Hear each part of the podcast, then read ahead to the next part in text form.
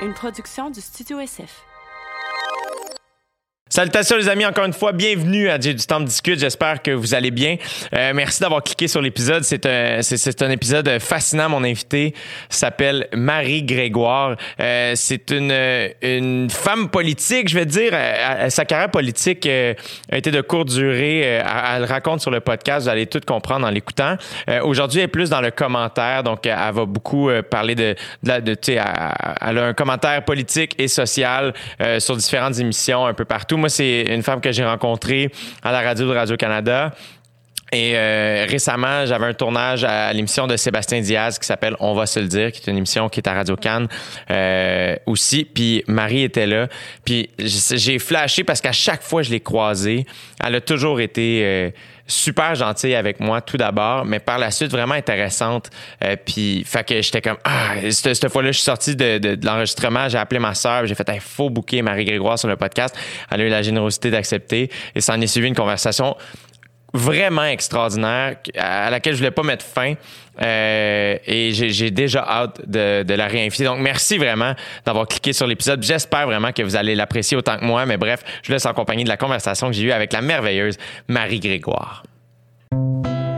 Vous écoutez présentement dans vos douces petites oreilles. J'ai du temps pour discuter. Merci d'être là.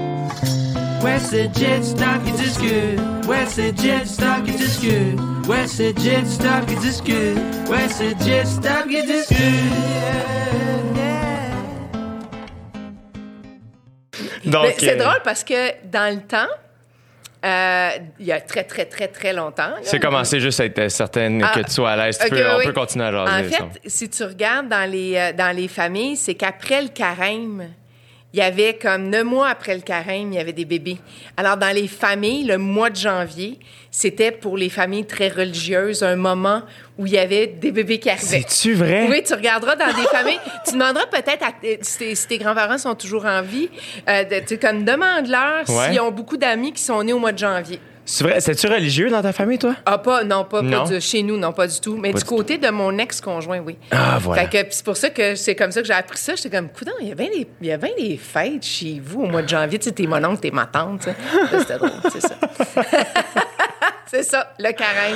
J'adore ça. Ça, Post-carême. ça fait pas une minute qu'on a jasé, j'ai déjà appris quelque chose. Et en t'invitant, c'était un peu ça. Le, le- en fait, c'est exactement la raison pour laquelle euh, je t'ai invité. C'est que le peu de fois qu'on s'est vu, euh, j'ai toujours eu un feeling que c'était une rencontre qui m'était très, très plaisante. Ah, ben c'est mutuel. Fait que. Moi, je me souviens d'un, je me souviens d'une rencontre euh, dans le dans le- le- l'espèce de, d'antichambre à Radio Canada, à la radio, puis on avait parlé de politique, Oui. puis tout ça, puis c'était vraiment super chouette. Puis t'étais venu une fois aussi tu quand je- remplaçais Catherine Perrin. Exactement. C'est la première fois que je suis allé, en fait. C'est ça, c'est ça. Fait que oui, j'ai toujours eu beaucoup de plaisir. Ouais, c'est un plaisir partagé. Ben même chose. Puis en fait, puis il y a ça aussi, c'est que j'ai toujours senti aussi que dans les conversations, dans ce que j'entendais de ton travail, j'apprenais beaucoup de choses. Ah, ben, mon Dieu, fait que, euh, fait que je, je- je te remercie vraiment euh, d'être là, euh, Marie. C'est vraiment apprécié. Ben, ça me fait tellement, tellement plaisir. Puis c'est le fun parce que, évidemment, moi, je commente la politique dans la vie, surtout. Euh, politique et société. De- je pense que j'ai élargi mon spectre quand j'ai fait euh, euh, trois ans avec Vincent Gratton. Tu sais, on parlait d'en- d'enjeux, de, pas juste de politique dans le, dans le terme, je dirais, dans le terme strict du terme. Ouais. Et moi, un- une de mes préoccupations, c'est que les jeunes s'intéressent à la chose politique, à la chose sociale, à l'engagement. Donc, quand tu m'as invité, je me suis dit, c'est une occasion d'aller redire à quel point c'est important parce que les jeunes votent moins que leurs aînés. Plus qu'avant, quand même, tu sais, on a vu, tu sais, entre autres en 2012, la mobilisation des jeunes Ouais. et tout ça. Puis, mais moi, j'aime ça dire aux jeunes que la politique, ça peut faire la différence. Oui, l'engagement, l'engagement dans des causes et tout ça, mais les lois, on les change à l'Assemblée nationale. C'est ça l'affaire. Puis des fois, en fait, moi, je, puis c'est pour ça que je suis content de te parler aussi parce que j'ai l'impression que quand tu me parles de politique, je, comprends. Ah, mon Dieu, c'est Euh, parce que je, je me trouve vraiment, je trouve que c'est une, le mot politique peut faire peur quand tu connais pas ça. Euh, mon père, euh, j'aime avoir des conversations politiques avec lui, euh, très très curieux, très intéressé. Quand mes, il aime ça quand je reçois mes amis, là, ce qui est pas le cas ces temps-ci, mais il aime ça savoir. Il va s'asseoir avec mes Oui. amis, faire. Mon meilleur ami est avocat d'origine syrienne, super intelligent, tu sais, très politisé, très social. Il, il travaille à l'aide juridique. Euh, fait que tu sais, super. Vraiment un people's person. Puis là, mon père aime ça, prendre Joey dans un coin. Là, euh, qu'est- qu'est-ce qui te choque? Qu'est-ce qui marche pas pour Oui, toi? Puis de comprendre, tu sais. Euh, et j'ai... euh, des fois, c'est ça que je trouve difficile, c'est que quand tu te sens un peu à l'extérieur de ce monde-là, il est dur à pogner. Euh, il faut pas. Il faut pas parce que c'est c'est le c'est le monde de tout le monde.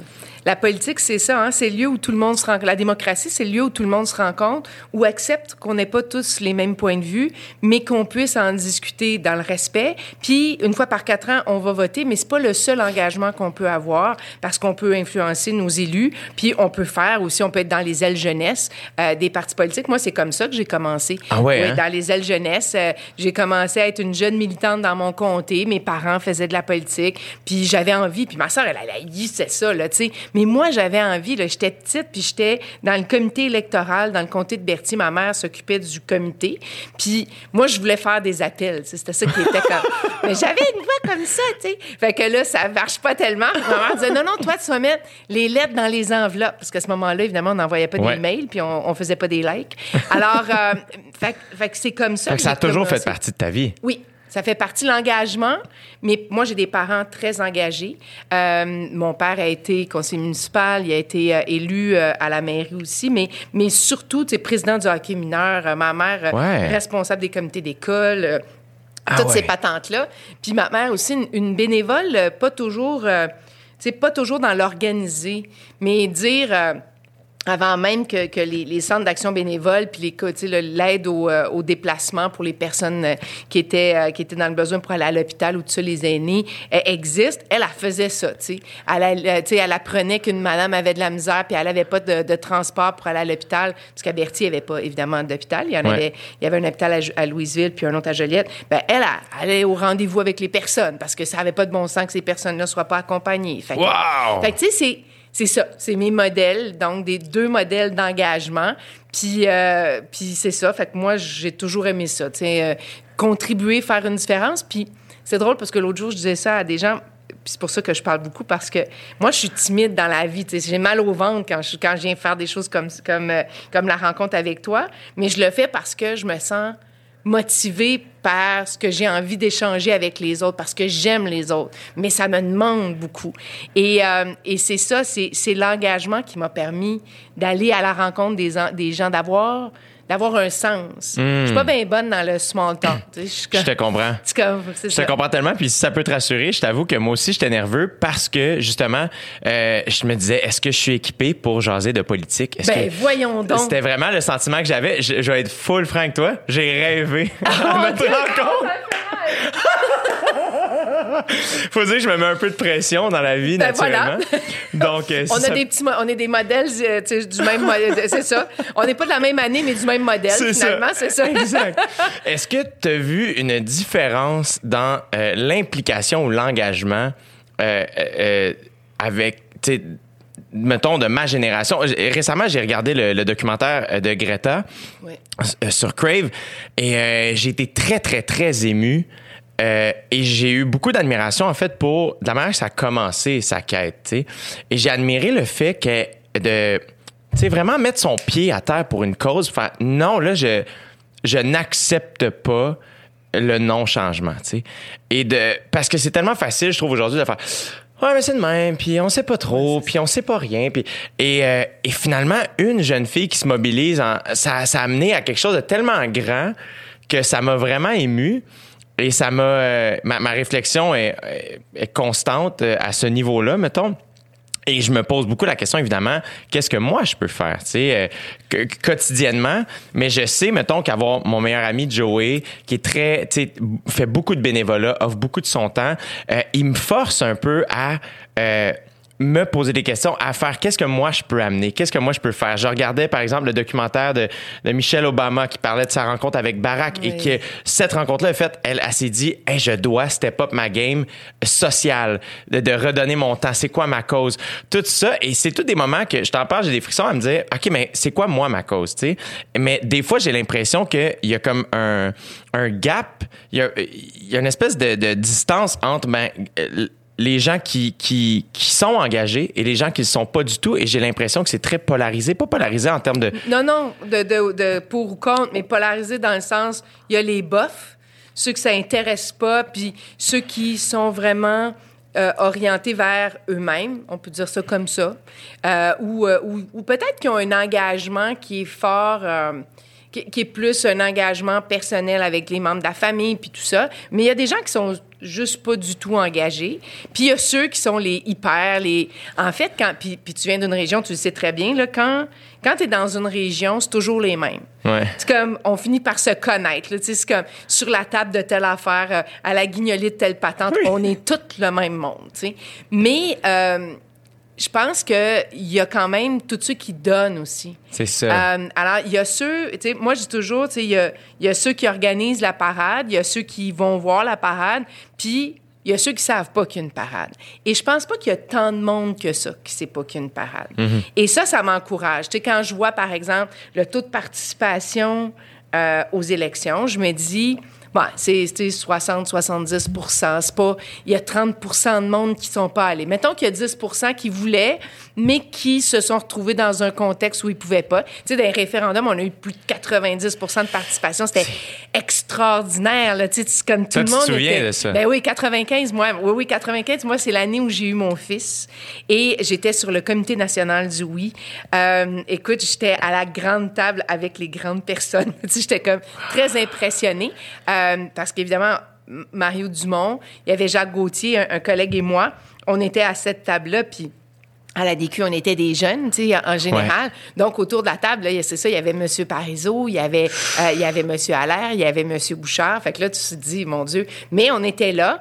Et donc, oui, je me, je me souviens de ce moment-là où tout le monde s'est senti interpellé. Le- Tu sais, puis où, où tout le monde a senti qu'il y avait quelque chose à dire. Puis moi, je pense que, tu sais, ce, ce que tu disais tantôt, c'est, ah, je pensais pas que, je suis pas sûre que j'avais tout pour jaser de politique. Oui, c'est ta vie au quotidien. C'est ça. Tu sais, quand tu vas voter, là, c'est ce qui reste sur ta paye de net. C'est ça aussi, hein? C'est comme, ça te touche dans ta vie de tous les jours, tu sais. Puis quand tu votes au municipal, c'est, ben, c'est tes vidanges, mais c'est aussi l'organisation de la vie en société, c'est tes loisirs, c'est tes taxes, c'est combien ça va te coûter. C'est, euh, alors, oui, ça te touche. Et tout le monde est apte parce que tout le monde a sa vision de l'organisation du vivre ensemble. De, tu sais, comme je me lève le matin, je vais travailler. Mon Dieu, je trouve que le transport collectif, il passe pas souvent devant ma porte. Puis ça fait en sorte que je prends ma voiture. Ben, j'ai une opinion politique. C'est aussi ça, Ouais. une opinion politique. C'est pas de faire une thèse de doctorat en sciences politiques. Ça, je le sais à mon chum. Que- mais mais c'est c'est d'avoir une vision de ce que le monde peut être et doit être dans notre perspective à nous. Puis, ce qu'il y a d'extraordinaire, c'est quand moi, j'ai commencé à m'intéresser à la politique, au Québec, il y avait deux partis vraiment. L'Union nationale était, euh, était pratiquement disparue. Donc, c'était le Parti libéral puis le Parti québécois. Et après ça, il y a eu comme, bon, on a, on a nous fondé la DQ. Là, euh, mettons qu'on parle de ça, là, Oui. la fondation d'un parti politique, c'est ça, c'est malade. Mais c'est. C'est. C'est une idée qui est. C'est ça, là, c'est malade, là. Je veux dire. Oui, c'est malade. C'est malade, mais tu sais, quand, quand tu parlais tantôt, euh, tu sais, de, de gens qui, à un moment donné, se lèvent puis se disent, il faut que ça soit comme autrement. Ben nous, on était des. ben, en fait, c'est c'est particulier parce que moi, j'étais pas là. Euh, j'étais pas là quand Mario Dumont a quitté le Parti libéral du Québec. Moi, j'étais euh, à ce moment-là, je siégeais au conseil d'administration ou, ou sur le conseil d'une une organisation qui s'appelait le Conseil permanent de la jeunesse. C'est l'équivalent du Conseil du statut de la femme, mais pour les jeunes. Ça n'existe plus maintenant.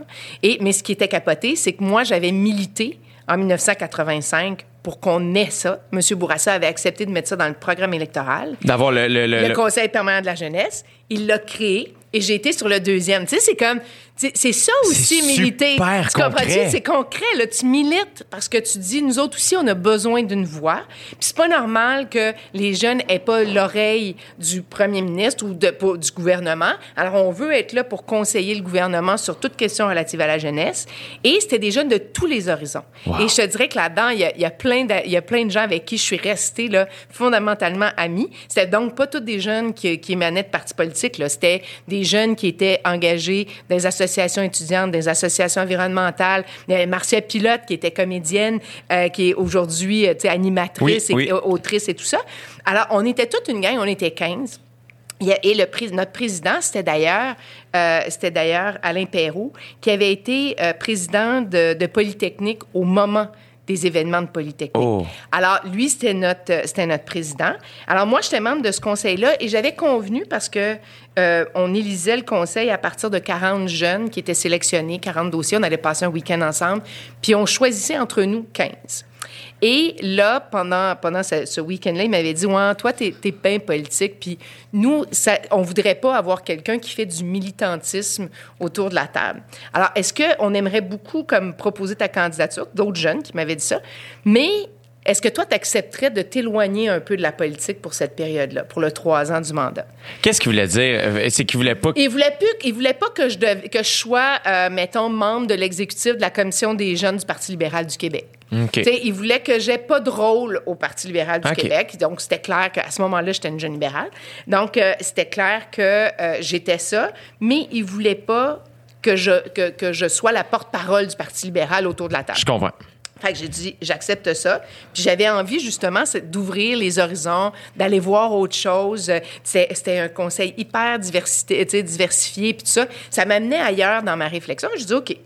Et donc, j'ai fait partie des 15 qui ont été élus. Wow. Et là, pendant ce temps-là, se passaient tous les événements avec le Parti libéral du Québec, donc le rapport à l'air euh, et, euh, et tous les événements qui s'en sont suivis.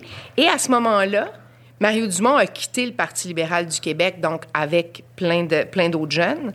Et mon mandat arrivait à presque à la fin euh, au Conseil permanent. Et là, je reçois un appel de quelqu'un avec qui j'avais milité dans le temps à la commission jeunesse qui me dit écoute on est en train de créer un comité de réflexion avec des libéraux qui ont quitté Euh, ça va s'appeler le comité réflexion Québec est-ce que ça te tente d'en faire partie?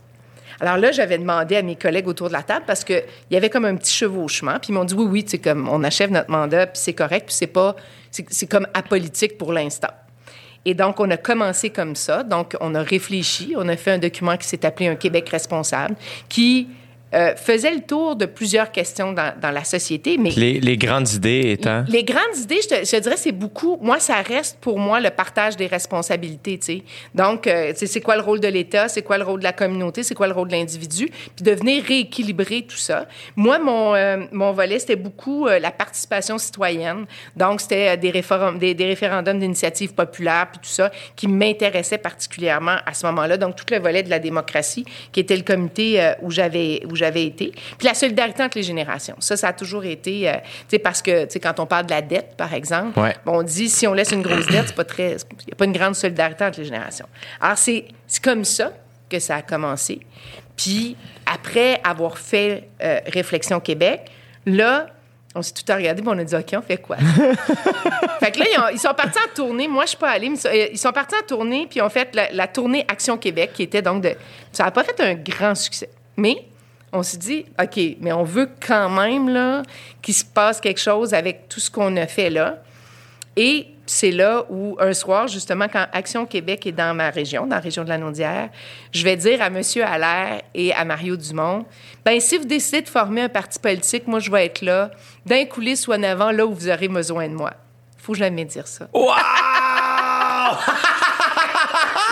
Parce que moi, moi, je pense que je, je- je fais toujours des farces, mais il y a un film, il y a, il y a une bande dessinée d'enfants qui m'a marqué quand j'étais petit- quand j'étais petite. C'était un éléphant qui fait une promesse doit toujours garder sa promesse. OK. Fait que si tu promets quelque chose, tu le fais.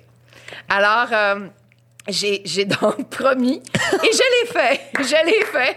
J'ai été là où ils ont eu besoin de moi. Donc, on a fondé le parti. J'ai été euh, présidente du congrès de fondation. Et ensuite de ça, en 94, j'étais plus aux communications. J'ai développé le matériel publicitaire puis ces affaires-là. Comment ça fonctionne, partir un, un parti? Comme, ben, tu sais, comme, c'est un peu comme, je dirais, se partir en affaires. C'est ça. Tu, tu trouves, euh, tu sais, un, on avait des idées, c'était déjà pas pire. Ouais. hein. Je pense que c'est c'est la base de toute chose.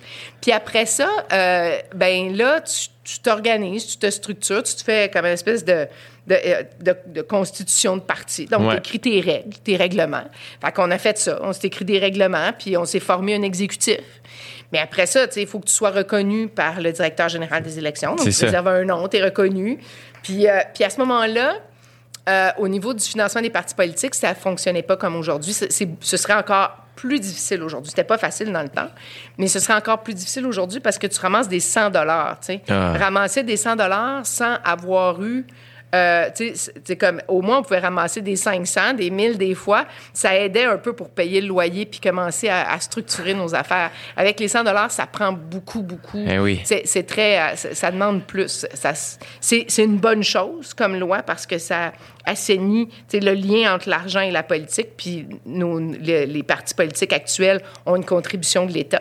Donc il y a de l'argent de nos taxes qui servent à financer les partis politiques parce qu'on se dit, nous autres, au Québec, la démocratie, c'est important pour nous. Mais de l'autre côté, si t'es pas déjà un parti, accéder à ça, c'est plus difficile. Mais donc, euh, c'est ça, on a structuré nos affaires. Puis en 94, qui était la première élection qu'on a faite, on avait 80 candidats, c'était sur 125, oui, sur 125. On avait recruté 80 personnes pour être candidats sur 125. Mais on a décidé à un moment donné, on a, tout- on a plié bagage, puis tout le monde s'est en allé dans Rivière-du-Loup parce qu'on s'est dit, ce qui va faire la différence, c'est si Mario rentre. Puis là, je t'épargne les détails Ouais. de Monsieur Allaire est chef, puis il démissionne parce que sa santé est pas bonne. Il faut convaincre Mario, après pratiquement il cassé un bras, pour qu'il accepte d'être chef parce qu'il dit ça n'a pas de bon sens, je suis pas trop jeune, nanana. Et là, bon, une fois qu'on a, on a réglé tout ça, là, on s'est tous déplacés à l'élection de 94 dans les dernières semaines à Rivière-du-Loup. On a fait des portes, des activités, toutes sortes de patentes, et Mario a gagné. Et ça, c'était le début de l'aventure parce que tu peux fonder un parti, mais tant que personne n'est à l'Assemblée Ouais. nationale, vivre pendant quatre ans dans un parti, euh, on l'a vu par- avec, par exemple, Option nationale, Ouais. quand Jean-Martin Hossan n'a pas remporté son siège, ben c'est devenu très difficile. Ça devient dur de- d'e- d'exister. Ouais. Parce que c'est plate de même, mais la, à la, la colline parlementaire, les, les journalistes, ben ils sont là, puis c'est dur de... C'est là que ça se passe. C'est ça. C'est Ben dur oui. d'exister quand t'es pas là. Ouais. Alors, nous, ça a commencé comme ça. Mario a été élu en 94, réélu en 98. Et là, après ça, est arrivé comme une espèce de bulle où on a eu, euh, on l'appelle notre bulle de bonheur quand même. Parce que Mario, euh, Mario était seul à l'Assemblée nationale depuis toutes ces années-là. Et en 2002, il y a eu une élection partielle dans le comté de René Lévesque, euh, qui s'appelait Saguenay dans ce temps-là, qui est la Côte-Nord. Et là, c'est François Corriveau qui l'a remporté. Donc, Mario était plus tout seul. Et là, il y a eu comme une espèce d'effet acc- d'accélération. Et, euh, et là, écoute, c'était comme la DQ, c'était devenu la dernière affaire après le pain tranché. Puis là, il y a une partielle. Moi, je m'étais présentée en 98. J'avais bien fait. J'avais fait dans les 20 ce qui était... À nous, on- Berthier? Non, à l'Assomption, juste à côté. OK. Puis là, c'est drôle parce que quand tu crées un parti comme ça, euh, ben, tu sais, t'as 17% puis tu danses la claquette un Oui. soir de partiel. là. Mais tu oui. fais comme, t'as, t'as comme- t'as- t'as gagné, là. Alors, là, euh, j'avais fait, j'avais quand même bien fait dans les 20 à- dans l'Assomption. Et là, Mario m'appelle parce que euh, Gilles Barry vient de démissionner. Puis là, il dit, tu connais-tu euh, du monde dans Berthier? Puis je dis, oui, oui, je te reviens. Je fais que je fais des appels, puis ça. Ouais, je dis, ça marche pas tout, ça marche pas tout à fait, là, mais je, continue. Non, il dit, parce que tu connais-tu quelqu'un qui connaît quelqu'un dans 26, dans les 26 municipalités? Ben, je dis, il y a telle municipalité, non, non, non, je connais telle personne, non, non. Il dit, c'est ça que je veux dire. Alors là, en 2002, moi, j'ai un bon travail, je suis comme très heureuse dans ma vie. Et là, dans la partielle, je décide, donc, parce qu'un éléphant qui fait une promesse. Oui. donc, À cause d'une petite BD. oui, c'est ça, exactement. Fait que là, j'ai dit, OK, ben, je vais y aller. Mais moi, je dis à mon patron du temps, je reviens dans un mois. Parce qu'il faut savoir que le, Parti québécois présentait David Levine, qui était ministre non élu à ce moment-là, ministre de, de la Santé et des Services sociaux. Donc, ministre euh, délégué à la Santé et aux Services sociaux. Faut que je me dise, je, je veux En bonne posture. là. je battrai jamais un ministre dans ma vie, là, tu sais, là. Ouais. Fait que, et là, j'arrive, puis c'est dans Berthier, donc là où mes parents vivent. Mon père, qui est un libéral organisateur de toujours, est excité comme une puce. C'est Il sûr. est rendu qu'il met des affiches, qu'il pose des affiches là.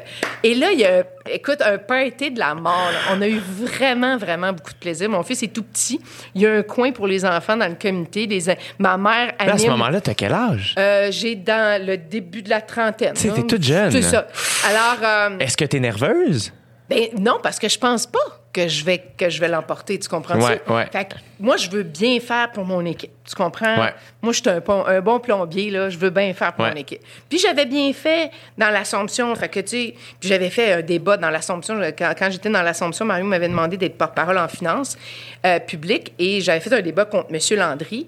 Puis je m'étais pas fait complètement euh, dé- comme Ouais. j'avais pas perdu là j'avais j'avais j'étais parvenu à passer mes À affaires ce moment-là, mettons, quand tu dis là, faire un débat sur les finances publiques, là, Oui. euh, euh, est-ce que tu connais ça? Est-ce que. euh, Là, je prends cet exemple-là, Oui. mais pour se présenter en politique, moi, c'est c'est ça des fois que je trouve difficile, c'est que j'ai l'impression que faut connaître beaucoup d'élé- beaucoup de choses, tu sais, beaucoup de règles. Euh, tu sais, oui, on peut. Moi, mettons, moi, quand je parle avec mon père, je vais, Hey, j'ai écouté le truc sur Greta Thunberg, puis euh, l'environnement, nan, nan. Mon, père est un entrepreneur, fait que lui, naturellement, comme, je comprends ce que tu dis, mais en même temps, euh, le côté économique la patente, je fais, oui, mais en même temps, mais il dit, oui, mais si on veut se rendre là, faut. c'est de toute beauté Ben oui, c'est extraordinaire, mais à ce moment-là, toi, mettons, quand tu te présentes, est-ce que tu sens que t'as. Euh, faut que tu des... faut que aies envie de changer quelque chose. c'est ça. Euh, Il y a des gens qui font de la politique qui sont des gens avec un dossier, puis il y en a d'autres qui font des, euh, de la politique avec une vision des choses sais, comme plus large. Mais il faut que tu Dans le fond, la seule chose que tu as besoin d'avoir, moi, je pense, c'est une grille. Tu sais, une grille d'analyse, puis de trouver le parti politique qui convient le mieux à ta grille à toi, tu sais. Euh, puis, euh, tu sais, En termes je- de valeur puis de ah, trucs importants. Exactement, exactement. Puis après ça, moi, je dis que c'est la loi du 80-20 aussi qui s'applique, la loi de Pareto. Là, ben, tu vas adhérer à 80... euh, tu, vas adhérer à 80% il y a 20% qui te gossent, mais il faut que rien dans le 20% soit essentiel. Tu sais, comme quand on a quitté le Parti libéral, ben c'est parce que là, on tombait dans l'essentiel. Il y avait quelque chose auquel on croyait profondément. Moi, j'étais juste membre. À ce moment-là, j'étais plus sur les instances, mais c'était ça pareil. Là. Tu sais, c'est, un départ qui se fait. Tu dis, moi, j'ai, moi, j'ai jamais, moi, je claque pas de porte dans la vie. Ah, J'essaie en tout cas. Ouais. Fait que je pars doucement. Mais, euh, mais dans cette fois-là, c'est ça. Je suis partie parce que je me sentais plus à ma place. Ouais. Et là, à Berthier. Euh, là, c'est fou. Là, tu te sens à ta place. Ah oui, oui. Puis là, écoute, là, c'est rendu, c'est, c'est tellement débile. Le monde klaxonne quand on se promène dans la rue. Dans ma puis- tête, l'image, t'es comme une candidate à Star Academy des, Oui, des- mais- des premières années. Là. C'est- c'est- mais écoute, c'est vraiment ça. Puis là, et finalement, je gagne. Fait que je m'en, je m'en vais à mon bureau, ramasser mes affaires, puis je regarde toute ma gang, puis je suis comme, ben, ben, bye, là, je, je sais pas trop ce qui m'arrive. et là, on s'en va, on a un caucus. euh, On n'est pas une grosse gang, mais on est quand même cinq. Là. Écoute, on a, on a quintuplé notre affaire, nous autres. là. C'est comme, c'est fou. Et il y a, comme je te le dis, il y a une frénésie un peu débile. Et on est à Québec, puis on, on est les, on est les cinq, puis on marche sur la rue, puis là, le monde vient nous voir comme si on était, je te jure, des, des gens de Academy. et puis... euh, et, et puis, à un autre moment donné, je suis sur la rue avec mon fils puis mon chien, puis une madame qui me saute dessus, les lunettes revolent. Ah, mon Dieu, que je vous aime, mon Dieu. J'étais là, mais voyons donc. Mais, mais en même temps, c'est là où était le piège. Parce que les attentes étaient tellement élevées. Tu sais, les gens pensaient que, un, que, que nous, on avait le pouvoir de tout changer. On était cinq. là. Ouais, on n'avait pas ce pouvoir-là. Et là, ben, tu sais, le, le- le- quotidien l'emporte, puis on n'a pas d'équipe de recherche, puis on fait tout ce qu'on peut, puis on essaye de pas se casser la gueule, mais on sait que les attentes sont grandes. Fait que, écoute, on, on est là, dans un cycle infernal. Puis oui, on va se tromper, oui, on va faire des erreurs, puis ça va se dégonfler là, à- en 2003. Bien, évidemment, on passe, écoute, on- dans les sondages, on est, je pense qu'on a frôlé les 40% On était en tout cas à 30 quelques pourcents avec trois partis. C'était, c'était comme extraordinaire. Puis quand on arrive au vote en 2003, ça passe pas pantoute et je perds mon comté. Puis moi, j'étais pas triste de perdre mon comté pour moi, là. J'étais triste de laisser tomber mon boss, mon, mon, mon chef. Puis tous ceux qui nous avaient fait confiance. C'est ça qui est spécial, c'est que j'ai de, de, de, de la petite histoire que tu m'as racontée, qui en est une grande, on s'entend, là, mais dans le Non, c'est la petite histoire qui explique peut-être la grande Mais- après ça. il y a quelque chose de grisant euh, et après ça quelque chose de vraiment ouh, triste. Je trouve la politique c'est pas glam, faut vraiment être passionné pour vouloir faire ça parce que c'est pas vrai que ça chaîne puis que c'est c'est vraiment moi c'est une des affaires que j'admire des gens de politique le peu que je connais de ça, c'est que ah faut vraiment faut vraiment y croire. Oui, puis, puis surtout que euh, c'est sûr que quand tu, quand tu regardes les sondages, les baromètres des professions, puis que tu es dans la marge d'erreur des, euh, des vendeurs d'auto-usagers, puis j'ai rien contre les vendeurs d'auto-usagers, c'est, c'est juste que tu te retrouves à, à peu près au même niveau de confiance, ben c'est dur. C'est dur parce que moi, je dis toujours, tu sais, on a la chance au Québec d'avoir un système politique exceptionnel. Qu'est-ce que tu trouves exceptionnel dans notre Ben, système un, il politique? est accessible. Ouais. Tu sais, à l'Assemblée, là, aujourd'hui, là, il y a des travailleurs communautaires, il y a un leader étudiant, il y a des avocats, il y a des notaires, c'est vrai, mais il y a aussi des profs, il y a, il y a du monde de tous les horizons. Il y a une maman, euh, avec, qui est Madame Macaroni, qui a deux enfants autistes. Il y, a, il y a des gens avec toutes sortes de profils. Quand tu regardes aux États-Unis, si tu n'as pas beaucoup de sous pour faire campagne, c'est très difficile de briser ce plafond-là, de briser ce mur-là. Euh, tu sais, des, des Obama, là, ça n'arrive pas à toutes les semaines. Tu sais, c'est des, des dynasties. Hein? Si t'es un Kennedy, si t'es un Clinton, si, t'es un Bush, t'arrives à passer à travers. Mais quand t'es le petit gars ou la petite fille du coin de la rue puis qui t'a envie de changer les choses chez vous, ça, ça prend beaucoup, beaucoup, beaucoup de travail. Au Québec, tu vois, parce que là, j'ai parlé de la création de la DQ, mais ça a fait en sorte aussi qu'on a créé Québec solidaire. Et aujourd'hui, il y a quatre partis politiques, donc quatre grilles différentes qui sont offertes aux citoyens. Moi, je trouve que c'est super parce qu'on a une pluralité de points de vue et, et ça nous rend plus riches pour ça aussi. Fait que ça fait en sorte qu'il y a des gens de différents horizons avec différents backgrounds, qui ont des idées différentes, puis ils débattent de ça pour nous autres, les citoyens, pour essayer de trouver les meilleures solutions. C'est sûr que la période de questions, là, c'est c'est comme quelque chose que j'annulerais, puis c'est Ouais. quelque chose que c'est ce que- c'est quelque chose que j'aime pas. C'était les 45 minutes les pires de ma vie. C'est comme à tous les jours, là, je détestais ça. là. Parce que c'est pas moi. C'est c'est comme moi, je suis plus dans, dans la transpartisanerie. J'aimerais ça. Tu sais, il y a d'autres il y a d'autres parlements au monde qui, qui sont organisés différemment, dont celui de l'Écosse, où les, les gens sont placés par ordre alphabétique et en hémicycle. C'était en rond. Fait, fait que t'es pas capable de donner le coup à ton chum, de dire As-tu vu l'autre vient de faire une affaire? Ouais. ou? Il y a moins peut-être ce, ce climat-là. Et euh, Est-ce que ça fonctionne bien là-bas?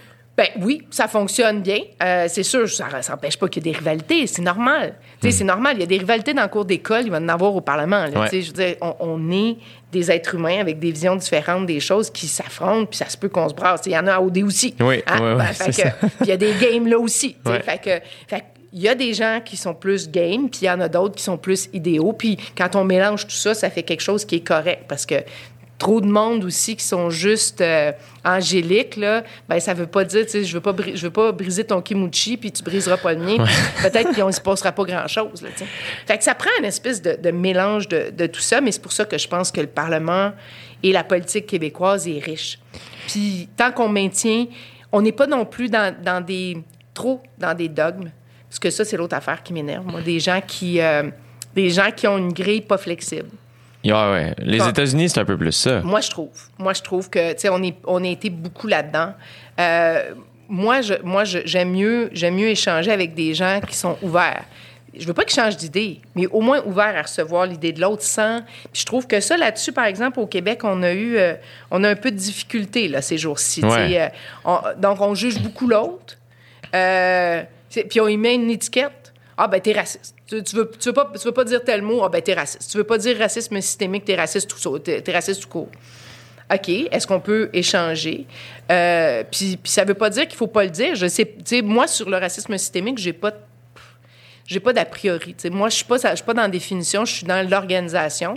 Puis oui, il y il y a des lois, euh, comme la loi sur les Indiens, qui, quant à moi, fait en sorte qu'il y a un système de racisme Oui. qui s'est installé. Exact. Mais est-ce que l'organisation de nos lois, par exemple au Québec, est, euh, fait en sorte qu'il y a un racisme systémique? Pas sûr. Mais après ça, si euh, s'il y a euh, plein de gens qui nous disent qui ressentent du racisme systémique, moi, je me dis, ben, faut peut-être les croire. Tu sais, si, c'est comme ça qu'ils se sentent. Oui, bien ça, c'est clair. Mais est-ce que. C'est ça. Moi, je pense qu'il faut trouver le mitoyen. Parce que si, si c'est comme ça que tu te sens, on va regarder c'est quoi la source du problème. Puis est-ce que c'est comme ça qu'on l'appelle ou est-ce que c'est autrement? C'est ça. L'important, c'est qu'on trouve les façons pour que tu te sentes mieux. C'est ça. Et, et c'est là où je trouve que ces jours-ci, on a beaucoup de, beaucoup de débats sur les définitions. Exact. Moi, j'ai envie qu'on ait des débats sur l'action. Je suis tellement d'accord. Je suis tellement d'accord parce que dans ma tête, c'est poser la question si ça existe ou pas. Je fais, on n'a pas le temps. C'est comme le réchauffement climatique. on n'a pas le temps là, de Non. se demander si c'est vrai, si c'est pas vrai. Il y a quelque chose qui doit changer. Je suis complètement d'accord. C'est ça. Puis moi, sur les, le- les, les gens qui croient pas au réchauffement climatique, je me dis, ben là, c'est comme, c'est là, là.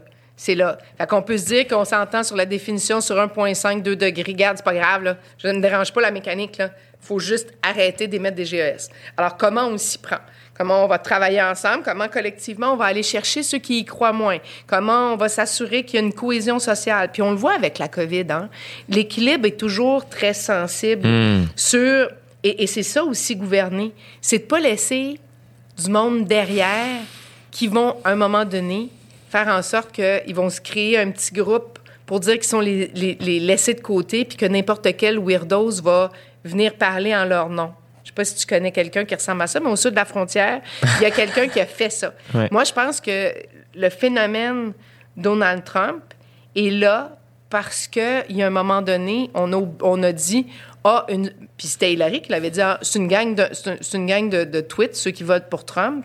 Mais quand tu regardes les électeurs de haut, ça se peut qu'ils te regardent aussi, puis qu'ils y agissent, en, ils agissent en conséquence.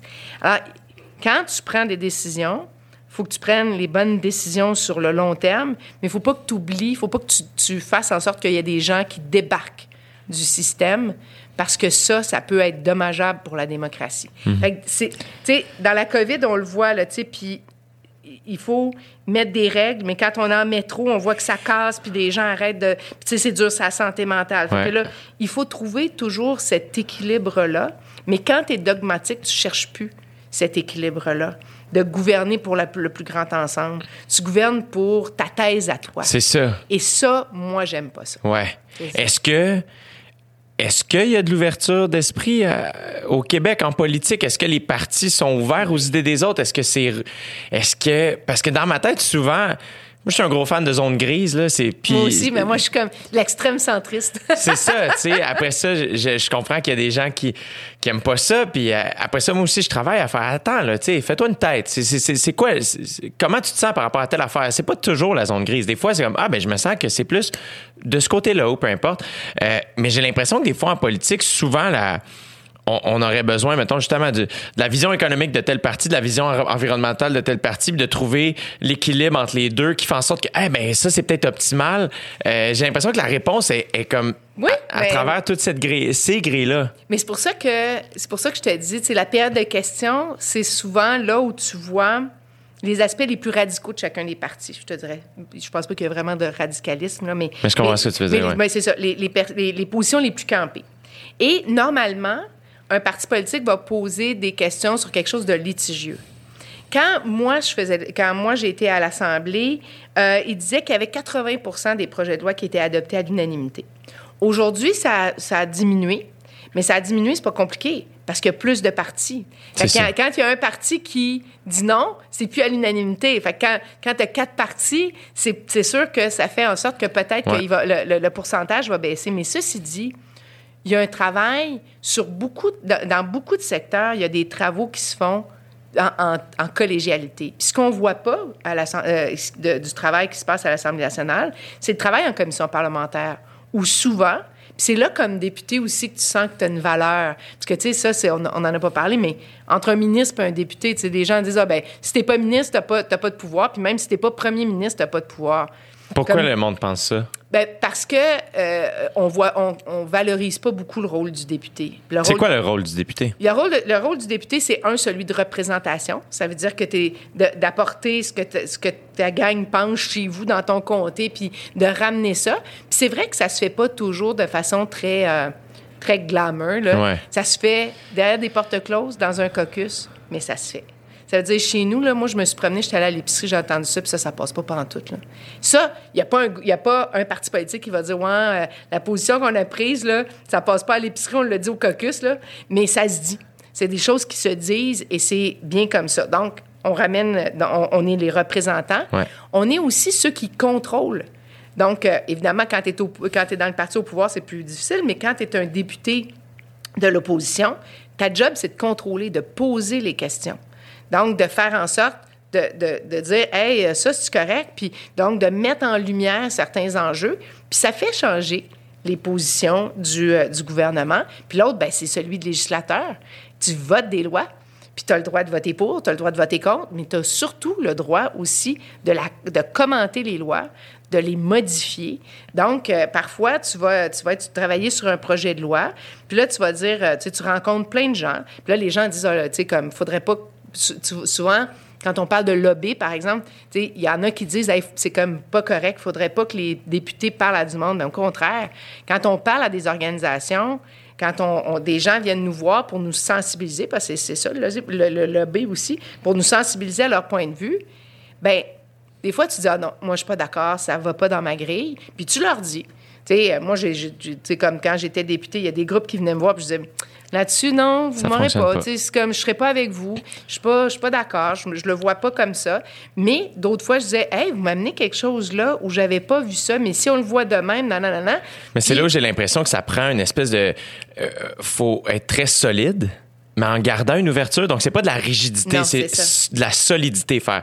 Ben mon point de vue est assez, il, il est ancré dans quelque chose de vrai, de Dans sincère. mes valeurs, hein, dans les valeurs du parti que j'ai envie, que je représente. Et, et on doit garder une ouverture qui fait en sorte que tu es capable de dire à quelqu'un, mon Dieu, j'avais pas vu ça de même. C'est ça, puis c'est là où tu n'es pas dogmatique. C'est là où, tu, où tu acceptes de dire, ben écoute, pour le... Pour le puis des fois, des fois les- le, le- le gouvernement va déposer un projet de loi en pensant qu'il fait la bonne affaire. Puis là, tu te rends compte que l'article machin chouette, l'article numéro 10 du projet de loi, ben il y a un effet pervers que tu n'avais pas vu. Puis ça veut dire que les fonctionnaires non plus l'ont pas vu, mais sur le terrain, ceux qui vont le vivre, eux autres, ils l'ont vu. Ils savent c'est quoi l'effet, l'effet dommageable. Puis là, tu dis, hey, là, oui, OK, ben là, les oppositions, des fois, c'est le gouvernement qui va s'amender lui-même, puis d'autres fois, c'est les oppositions qui, euh, qui font, hey, euh, c'est parce que, tu sais, ça, là, il y a telle affaire, attention, il faudrait, euh, il faudrait modifier ça parce qu'il va arriver ça si on fait ça.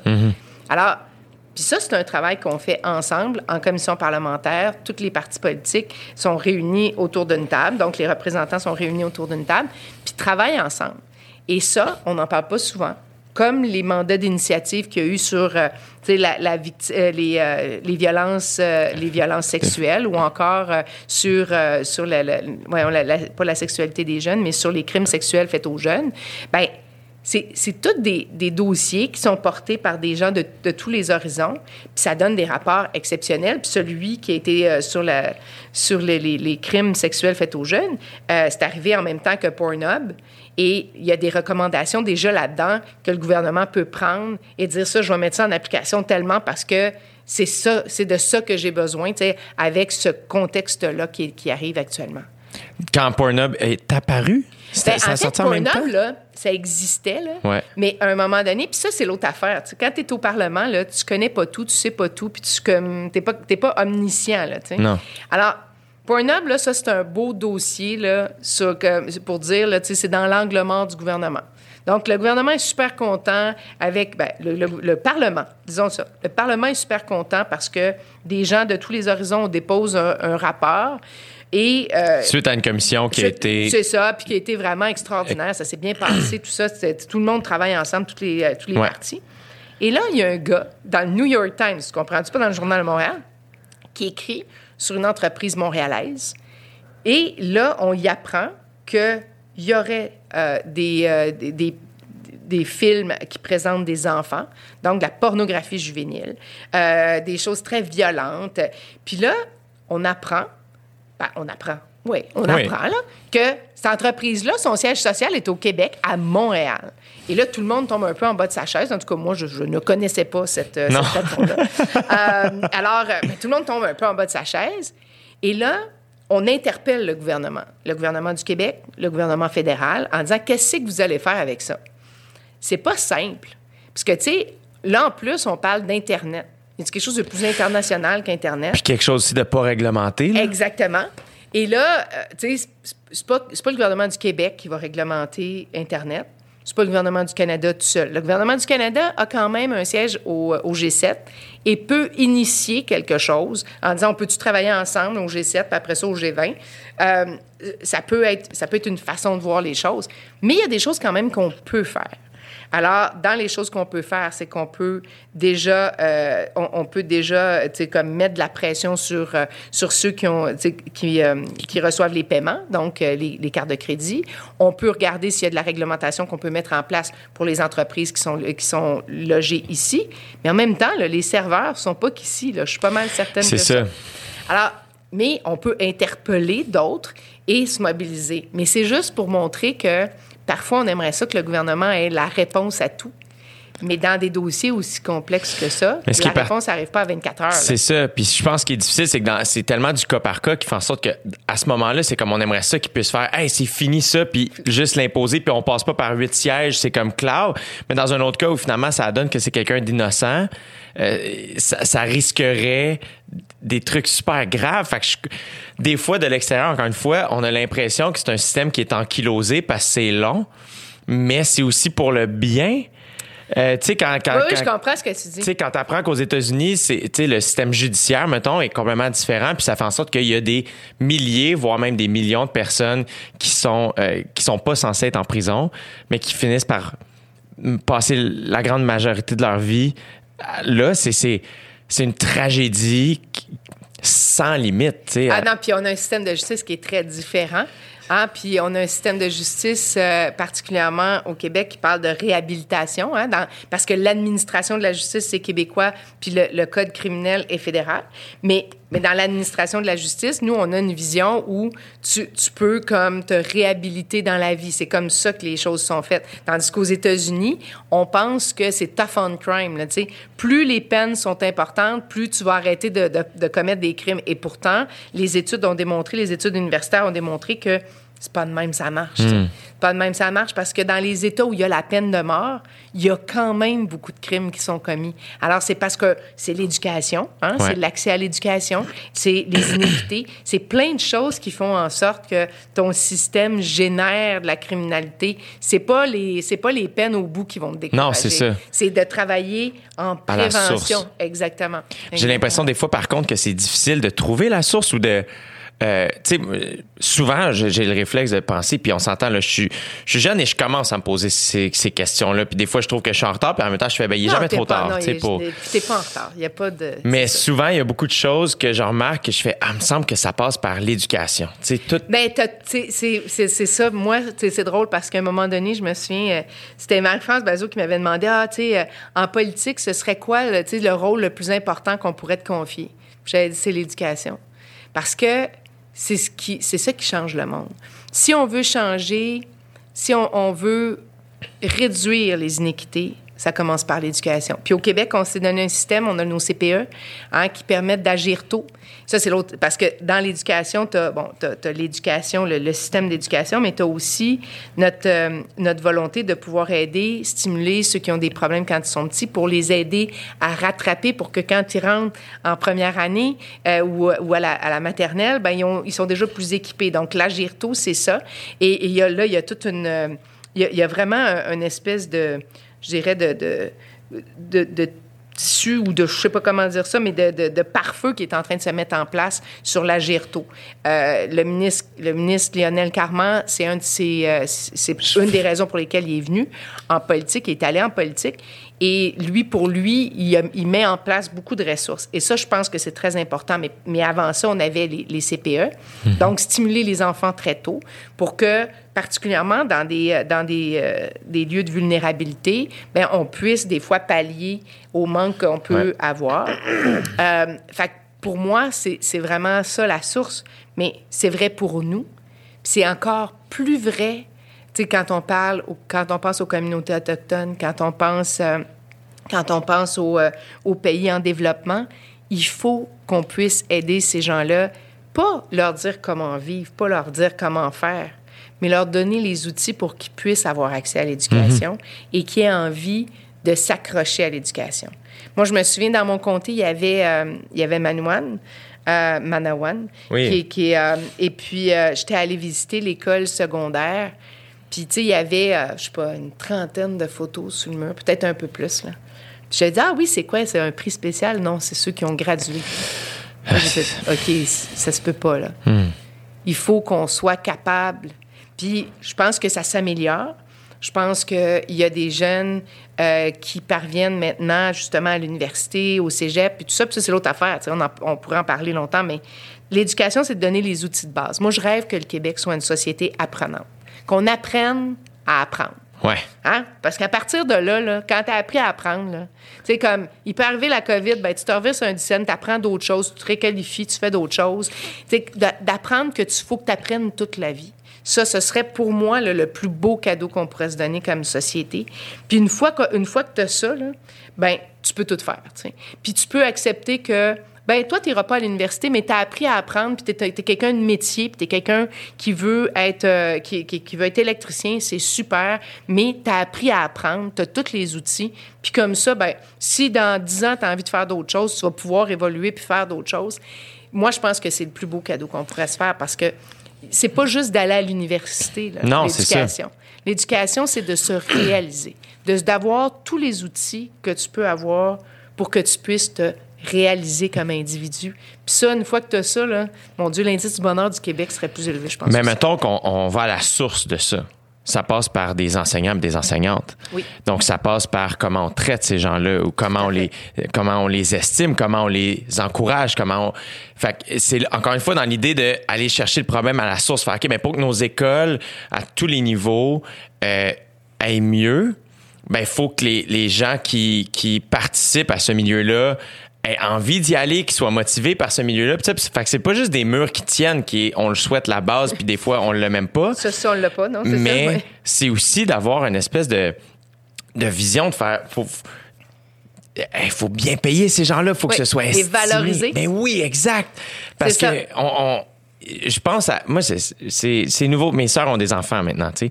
Fait que là, mettons, mon, mon, mon, mon filleul, qui est mon neveu aussi, euh, est en première année. Adam est un curieux fou. Il- il- il- il- sa passion dans la vie, c'est les monuments.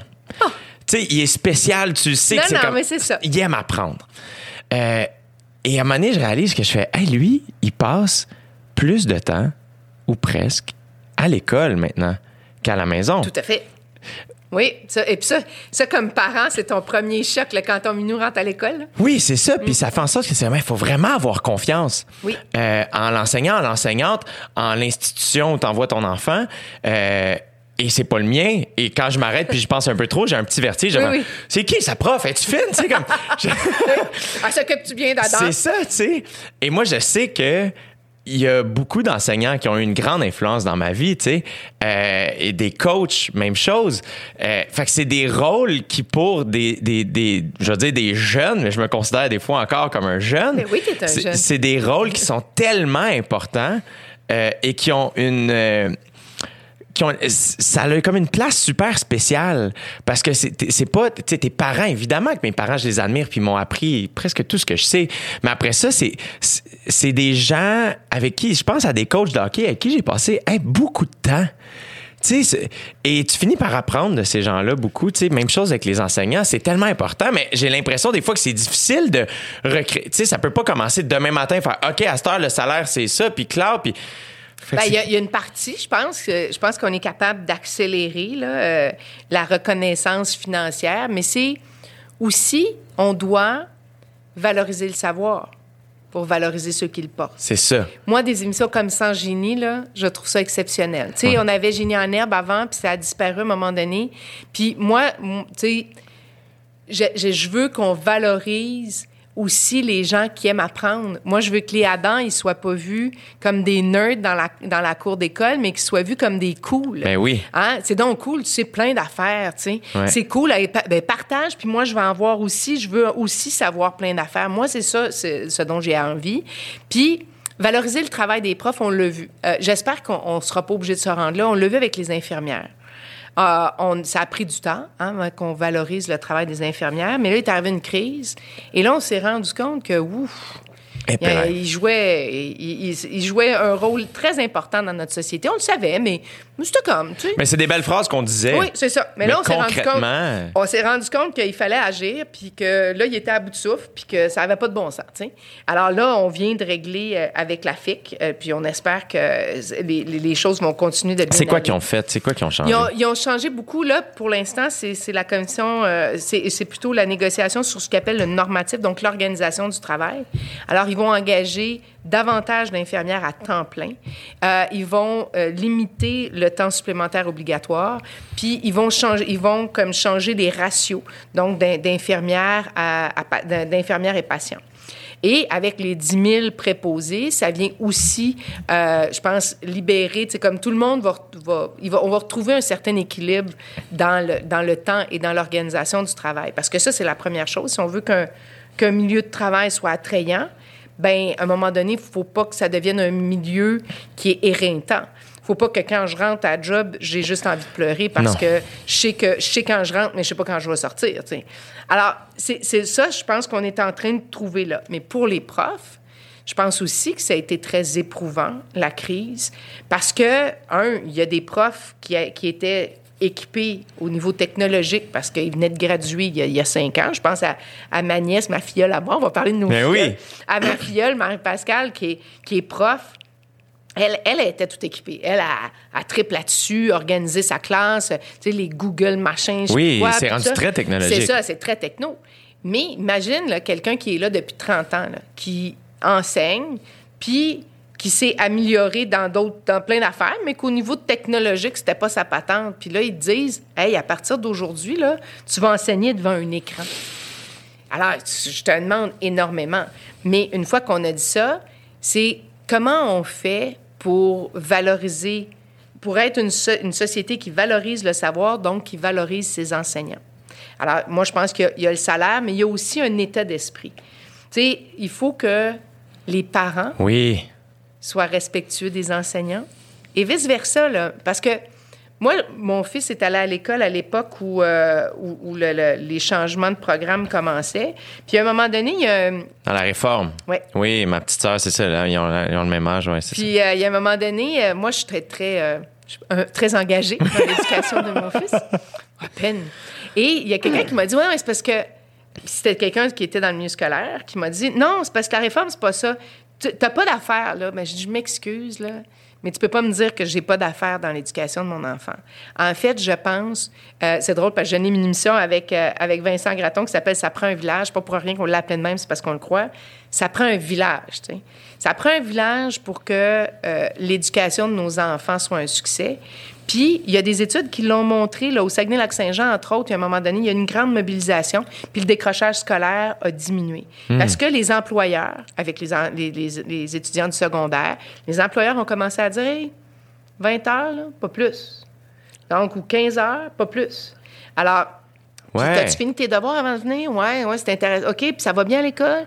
Alors, que ça devienne la préoccupation de tous, mm-hmm. que la réussite scolaire ne soit pas que portée par le parent ou par l'enseignant. Puis, tu sais, pour commencer, là, pour que ça marche, là, ben, c'est le triangle. tu sais. C'est l'enseignant, le parent puis l'enfant qui doivent travailler ensemble à la réussite puis au goût, de, développer le goût du savoir. Puis ça, c'est ça. Je suis pas sûre que ça marche tout le temps. On, est, on a parfois le jugement facile chez l'enseignant en disant ben si mon fils ou ma fille réussit pas, c'est de la faute de l'enseignant. Non, non, non, non. On est tous co-responsables là-dedans. Il faut tous ramer dans le même sens. Exact. Puis ça va peut-être marcher. Mais je pense qu'on a une réflexion collective à faire sur la place du savoir, sur la valorisation, puis pas du savoir, pas du savoir de, on s'entend là. Non, non, pas les encyclopédies. Non, non, non. mais d'apprendre à apprendre. Que je reviens toujours à ça, mais mais le goût d'être curieux, le goût de, de découvrir, le goût d'être euh, multi, tu sais, d'avoir plus qu'une facette, tout ça là si on se disait collectivement, hey, c'est important, puis moi, j'encourage le petit minou qui vient au dépanneur. Puis, tu sais, comme quand je rencontre un, des jeunes, ben je leur parle un peu de qu'est-ce qu'ils apprennent. Puis, ben si on faisait tous, tout ça, là, on additionnait ça, je pense que déjà nos profs feraient comme, hey, c'est cool, hein? Ben je suis oui. pas tout seul, premièrement. Ben je me oui. sens plus tout seul dans, dans cette mission-là. C'est une mission qu'on a collective. Mais puis c'est tellement difficile parce que c'est quotidien. C'est quotidien. Quotidien. C'est à tous les jours. Ah, f- Tu sais, ma, ma copine est enseignante et je le vois, c'est à tous les jours. Non, puis c'est pas facile. C'est ça, comme je dis, quand. Puis c'est drôle parce qu'il y a un ami qui me contait, sa, blonde est enseignante, puis elle me disait, il me disait que elle, elle a appelé tous les parents. Tu sais, quand, est arrivé, euh, arrivé le confinement en mars, ben c'est les parents des enfants qui ont le plus de difficultés qui ont jamais rappelé. Ah, c'est ça, c'est souvent ça. Fait que, tu sais, c'est comme, comment tu fais pour aller sortir ces minous-là, là, puis dire, regarde, là, tu sais, c'est comme, puis de dire aux parents, allô, c'est parce que, tu sais, regarde, tu vas voir, on est en train d'y tricoter quelque chose de mieux pour l'avenir, tu sais. Mais c'est difficile d'éduquer un parent qui qui, qui, est pas, qui a pas été éduqué à apprendre à apprendre, en fait. euh, tu sais. Mais il faut briser le cycle un moment donné. là. Oui, c'est ça. C'est ça Mais comment on brise un cycle? Ben, c'est pour ça que, sais, j'en reviens à mes CPE, là. Ben, c'est pas les miens, c'est ceux de Mme Marois. mais mais, euh, mais, mais j'étais là quand ça a commencé parce que c'était dans chacune des régions. Puis euh, moi, j'étais au Conseil régional euh, de développement de la Naudière. Puis euh, il m'avait dit, ah, c'est toi qui vas s'occuper de ce comité-là. Donc, quand est arrivé le déploiement, on faisait ça en partenariat avec les milieux. Puis c'était chacune des municipalités qui venait euh, déposer un dossier pour dire, nous autres, on aimerait ça avoir un CPE, puis voici ce qu'on veut faire, puis tout ça. Fait que, fait que c'est moi qui présidais ce comité-là avec Wow. plein de gens, puis c'était vraiment, c'était extraordinaire. Mais les CPE, c'est ça, c'est là pour ça, pour tenter de détecter tôt, de briser le cycle, mais aussi de donner le goût à apprendre tôt dans la vie. Fait que quand, tu regardes ça, tu te dis, ça se peut, là. Mais ce qu'on s'est rendu compte avec le temps, c'est que c'est souvent dans les milieux les plus vulnérables où les gens les envoyaient moins, euh, envoyaient moins leurs enfants dans les CPE. Puis c'est pour ça que la maternelle 4 ans est un, et vient aussi complémenter parce que comme la maternelle, c'est vu comme l'école et non pas un service de garde comme un CPE, même si c'est un service de garde éducatif, ben il y a des gens qui se sentent plus à l'aise d'envoyer leurs enfants à la maternelle 4 ans parce que là, ils disent, garde, ça, c'est, de l'école. Alors, c'est, correct. Ben, euh, mais, Hmm. Mais c'est tellement complexe parce que, tu sais, mettons, on parle d'éducation, là, après ça, on est comme, OK, ben là, on parle des profs. Après ça, on parle, OK, mais des coins les plus vulnérables. Puis là, je sais que hier, ils ont, ils ont, ils ont comme. Les, les, les gens qui avaient des tentes sur le bord de la rue. Notre-Dame se sont fait tasser. Là, tu fais. Moi, je sais rien, mais quand j'ai su ça, ça me fait mal au cœur un peu. Mais après ça, tu fais.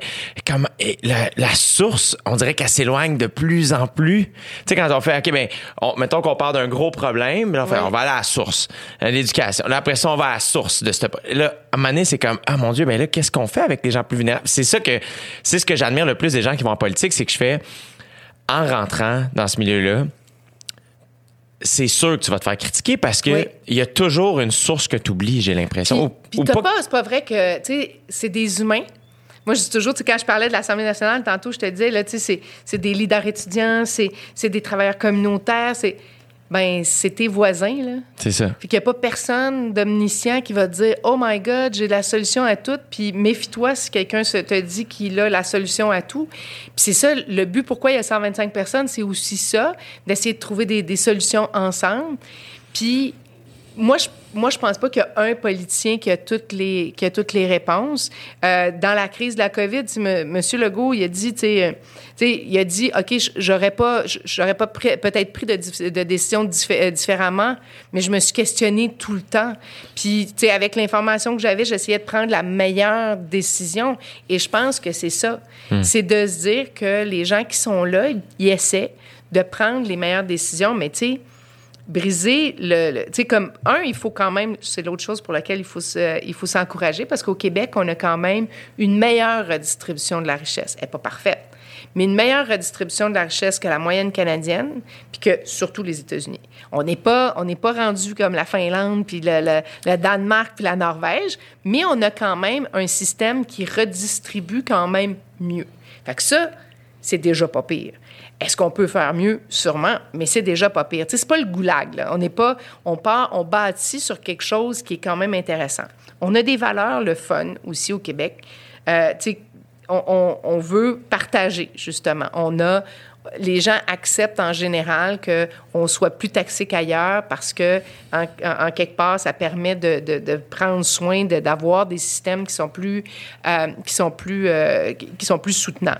L'autre affaire, c'est qu'on veut juste que ça marche, par exemple. Ouais, c'est ça. Tu sais, quand tu payes plus d'impôts qu'ailleurs, puis tu te rends compte que le toit coule à l'école, c'est un peu ordinaire. Ouais. Alors, est-ce qu'il y a eu un moment donné où on a pelleté par en avant?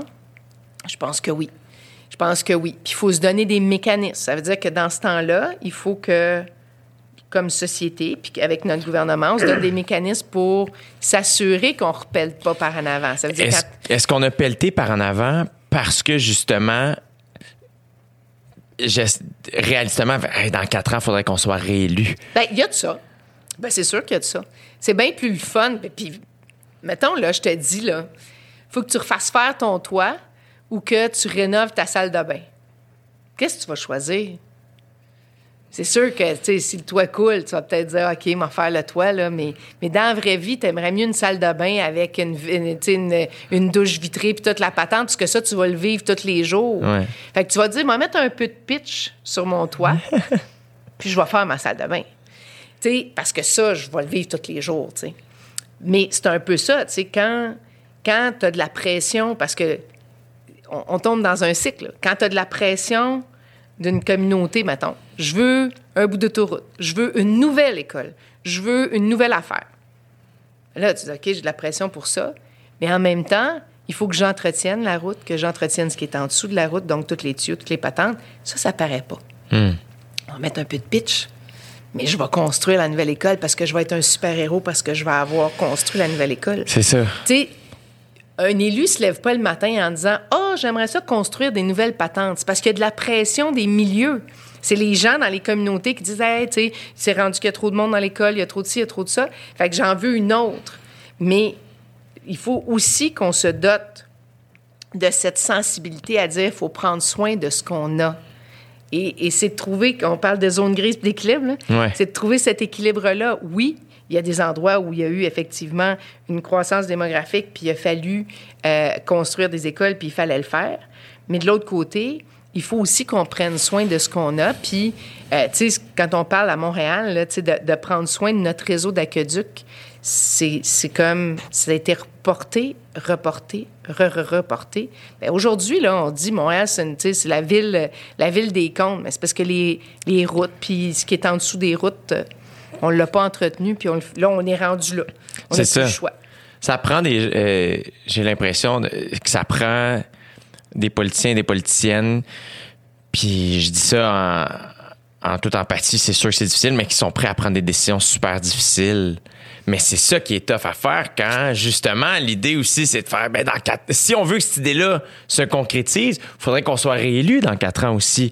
Des fois, tu sais. Oui, oui, mais tu as tout à fait raison. Il y a un prix. euh, moi, moi, ça me fait triper. Là. Il y a euh, à la librairie de John F. Kennedy, euh, en fait, chaque président américain a sa librairie, donc c'est un peu son héritage. Et eux autres, euh, la, famille Kennedy, puis ceux qui administrent la, librairie, ont décidé de créer un prix. John F. Kennedy a écrit un livre dans les années 50, avant de devenir président, qui s'appelait Profile and Courage. Donc, il faisait le portrait de personnes qui avaient pris des décisions audacieuses en politique qui n'étaient pas nécessairement populaires au moment de les prendre. Et à chaque année, ils remettent le prix Profile and Courage. Et je pense que on devrait parfois saluer le courage parce que dire non, c'est pas facile. Pas. dire non, là, quand, quand tu as toute, toute ta communauté qui veut telle affaire, là, dire non, là, c'est pas facile. Puis des fois, on va dire, t'es pas démocrate parce que tout le monde veut ça. Ouais, puis là, tu dis, mais c'est parce que moi, je regarde ça aller, puis on n'a pas les moyens, mettons, de ça. Ouais, mais là, des moyens, il y en a tout le temps, puis... Mais c'est ça pareil, là. Alors, des fois, ça prend beaucoup, beaucoup de courage. Puis, c'est vrai, c'est sûr que des... On reconnaît pas, parce qu'on a les gouvernements qui nous ressemblent. Fait si le courage est valorisé, puis que j'accepte que mes élus prennent des décisions audacieuses et courageuses, dans le sens de pas toujours dire oui, parce qu'on se dit, OK, il faut, faut s'assurer d'équilibrer puis de prendre soin de ce qu'on a, par exemple, avant de, de développer autre chose, ben on va, on va le réélire. Mais c'est pas comme ça. On on n'élit pas les gens sur ce qu'ils ont fait, on les élit sur ce qu'ils vont faire. C'est vrai. Fait que, fait que c'est comme, on veut qu'ils nous en promettent encore plus. Puis ça, c'est l'autre mythe. Parce qu'il y, a y un- il y a un groupe à l'Université Laval qui évalue les promesses électorales. Tu sais, on dit toujours, ah, une promesse électorale. Ouais. Ben, c'est assez incroyable de voir qu'il y a plus de 80% des promesses électorales dans les, je dirais, dans les peut-être trois, quatre derniers mandats que j'ai suivis, en tout cas, qui sont réalisés. C'est vrai? Oui. Mais ils sont pas tous au même niveau. C'est ça. Fait, fait c'est sûr que moi, je dis tout le temps, tu sais, c'est- intéressant cette recherche-là, mais c'est pas tout au même niveau. C'est sûr que, sais, comme par exemple, quand M. Couillard a augmenté les frais de service de garde, c'était pas dans son programme. Fait que c'était pas une promesse, ou, ou, c'était dans son programme, mais c'est une promesse brisée qui a tout un effet. Mais, euh, mais dans les autres, il, il y en a réalisé beaucoup, beaucoup, beaucoup. Ouais. Fait que des promesses électorales, il y en a plus qu'on pense qui se réalisent. C'est un monde qui est fascinant, tu sais. euh, parce qu'en plus, euh, moi, mettons, ce que j'ai aimé de. J'ai l'impression que quand Barack Obama, mettons, est arrivé, c'est la première fois que j'avais l'impression que je trouvais un politicien cool de mon vivant à moi. Mais tu sais, moi, quand, Oui. il, quand il est élu, je venais de rentrer au cégep. Oui.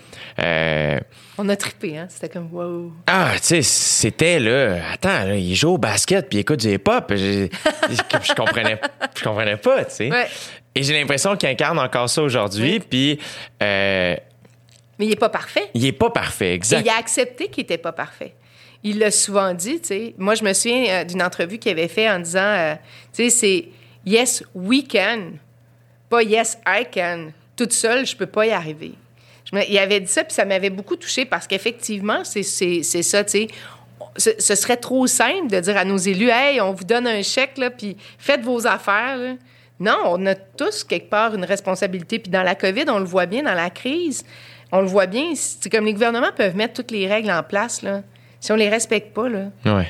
on, Ouais. on a juste plus de monde dans les hôpitaux, puis on a juste plus d'infirmières à bout, puis on a juste plus de monde qui meurt, puis tu sais comme on tombe, puis plus, plus de, de diagnostics qui sont reportés pour des gens qui n'ont pas la COVID, plus de traitements. On a tous un petit bout à faire, là, puis il faut le faire, tu sais. C'est tough parce qu'en plus, c'est ça, que le, le réflexe, on, on- on se compare beaucoup. On va se comparer. euh, Tel pays a fait ça, telle affaire. Mais on est tous dans des contextes différents. Avec des cultures différentes. hein. Exact. Parce qu'on a beaucoup parlé de la Suède. Ben, tu sais, quand je parlais d'une société, euh, de, de sociétés qui apprennent à apprendre, là, ben ça, ça en est une, tu sais. Euh, une société qui est très respectueuse des règles, très... euh, ils pensaient qu'ils étaient passés à travers, puis finalement, là, ils ont des courbes qui, qui dépassent l'entendement. Mais... mais quand même, dans la responsabilité partagée, les gens individuellement dans les pays de l'Europe nordique, ils ils ont cette, cette, cette volonté-là. On les, ça, ça fait partie de leur culture. Fait qu'eux autres, là, mettons, si, si tu n'es pas en emploi, c'est parce que tu es en formation. Tu n'es pas, t'es pas chez vous. T'es, t'es pas, quand tu cherches ton emploi, c'est parce que tu es en train d'essayer de- d'apprendre autre chose. Il y a quelque chose dans la culture qui est un peu différente. Mais mais c'est ça, c'est ça. On peut pas, tout n'est pas comparable. Tout est, ça faut toujours comparer des pommes avec des pommes, mais des pommes québécoises, là, c'est des pommes québécoises. C'est ça. C'est ça. J'ai l'impression que cette année, en plus, euh, autant que, évidemment, en politique, on a souvent entendu justement des.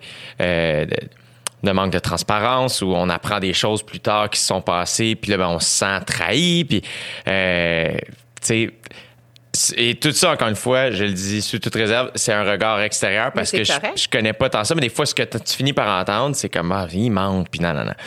J'ai l'impression, encore une fois, que cette année, dans la COVID, à un moment donné, il y avait un feeling de. J'ai l'impression, mon Dieu, qu'on est honnête quand même. J'ai l'impression qu'on avait l'heure juste sur ce qui se passait. Oui, c'est vraiment. Tu sais, moi, j'ai trouvé que pour le gouvernement, c'était pas facile. Je veux dire, il n'y a pas personne qui veut la job de soit François Legault ou euh, Justin Trudeau aujourd'hui. Là. Non, non, non. Je veux dire, c'est les deux, c'est- tu sais, comme, ou d'être un leader du monde. Il y a juste. euh, il y a juste M. Trump qui pense que c'est facile puis que c'est pas grave, là, mais, mais, euh, mais, mais non, c'est des, c'est des décisions de vie ou de mort. Habituellement, il y a, tu sais, comme, OK, tu as le système de santé qui est dans la, dans la vie ou la mort, là, mais, euh, mais en, en général, là, tes décisions que tu prends à chaque jour, là, tu sais, comme, t'es t'es pas, t'es pas, à il n'y a pas personne à l'article de la mort à côté, de- à côté de toi, là. Mais là, c'était ça, là. Et euh, quand, quand le premier ministre dit, euh, sais, je dormais pas la nuit, là, puis je me demandais, puis je me suis redemandé, puis je me suis redemandé encore. Puis, puis là, cette fois-ci, on pourrait mettre aussi M. Arruda, parce qu'on on questionne beaucoup comment, euh, co- tu sais, la proximité entre Horacio Arruda puis le gouvernement. Il n'est pas tout seul, Horacio Arruda, non plus. Non, c'est ça. Tu sais, il travaille avec une équipe de scientifiques, puis, tu sais, il- Ils ont pas, il n'y a, pas personne qui s'est levé un matin en disant Oh, je sais exactement quoi faire pour, euh, pour vaincre la COVID. Ben, un, tout le monde savait que ça prenait un vaccin, mais en- entre ça, là, mettons. Et là, tout le monde lui fait porter l'odieux de plein d'affaires. Il a dit ça. Il a... Quand on parle du masque, l'Organisation mondiale de la santé disait exactement, exactement, mot pour mot, ce que Horacio Arruda disait. En disant, on n'a pas, pas cette culture-là. C'est pas la première affaire qu'il faut apprendre. C'est d'avoir le 2 mètres, de se laver les mains. Une fois qu'on aura ça, peut-être qu'on ajoutera le masque, mais c'est pas ça qui va sauver notre vie, là. C'est être à distance de deux mètres. Puis, alors, et moi, j'ai entendu plein d'entrevues avec les gens de l'OMS qui disaient exactement ça. Mais là, on a dit, il a tergiversé, c'est à cause de lui. Tu sais, il fait de son mieux à- au savoir qu'il a, avec l'équipe qu'il a. Et, puis, tu sais, ils sont pas toujours d'accord. Puis là, il faut que tu tranches. C'est un consensus, hein.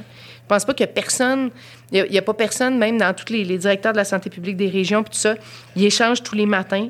Ils se disent, euh, il y a- puis il y en a un matin qui gagne, puis il y en a un qui perd sa journée, en disant, j'ai proposé ça, puis je l'ai pas eu. Puis...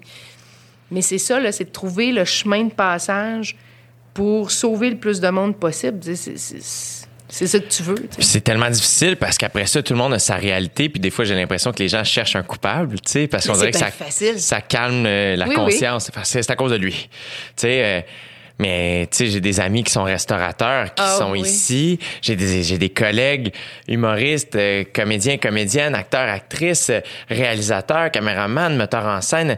euh, que c'est comme, hey, attends, là, quoi? T'es, t'es- t'es retourné sa construction? T'es. Qu'est-ce que t'étais en tournée avec quelqu'un? Tu sais, comme. Ça brise le cœur. Ah, c'est effrayant. Que C'est, c'est comme effrayant, mais, mais je, moi, je pense que 2021 va être beaucoup meilleur. Parce qu'on le voit, parce que, ça va prendre un moment, là. Il va falloir être encore un petit peu patient, là. Mais, Ouais. mais je pense qu'on va, on va revivre. Mais je- moi, ce que je souhaite, c'est qu'on tire des apprentissages de ça, du collectif. Ouais. Parce qu'on s'est montré qu'on était capable. Tu sais, de, de, mettons, de, de mars jusqu'à avril-mai, là, on s'est montré, qu'on on a montré qu'on était capable d'être solidaire puis de se donner des coups de main. Puis après ça, bon, évidemment, là, tu sais, on- l'usure de notre caractère, là, c'est comme, on étire ça pas mal.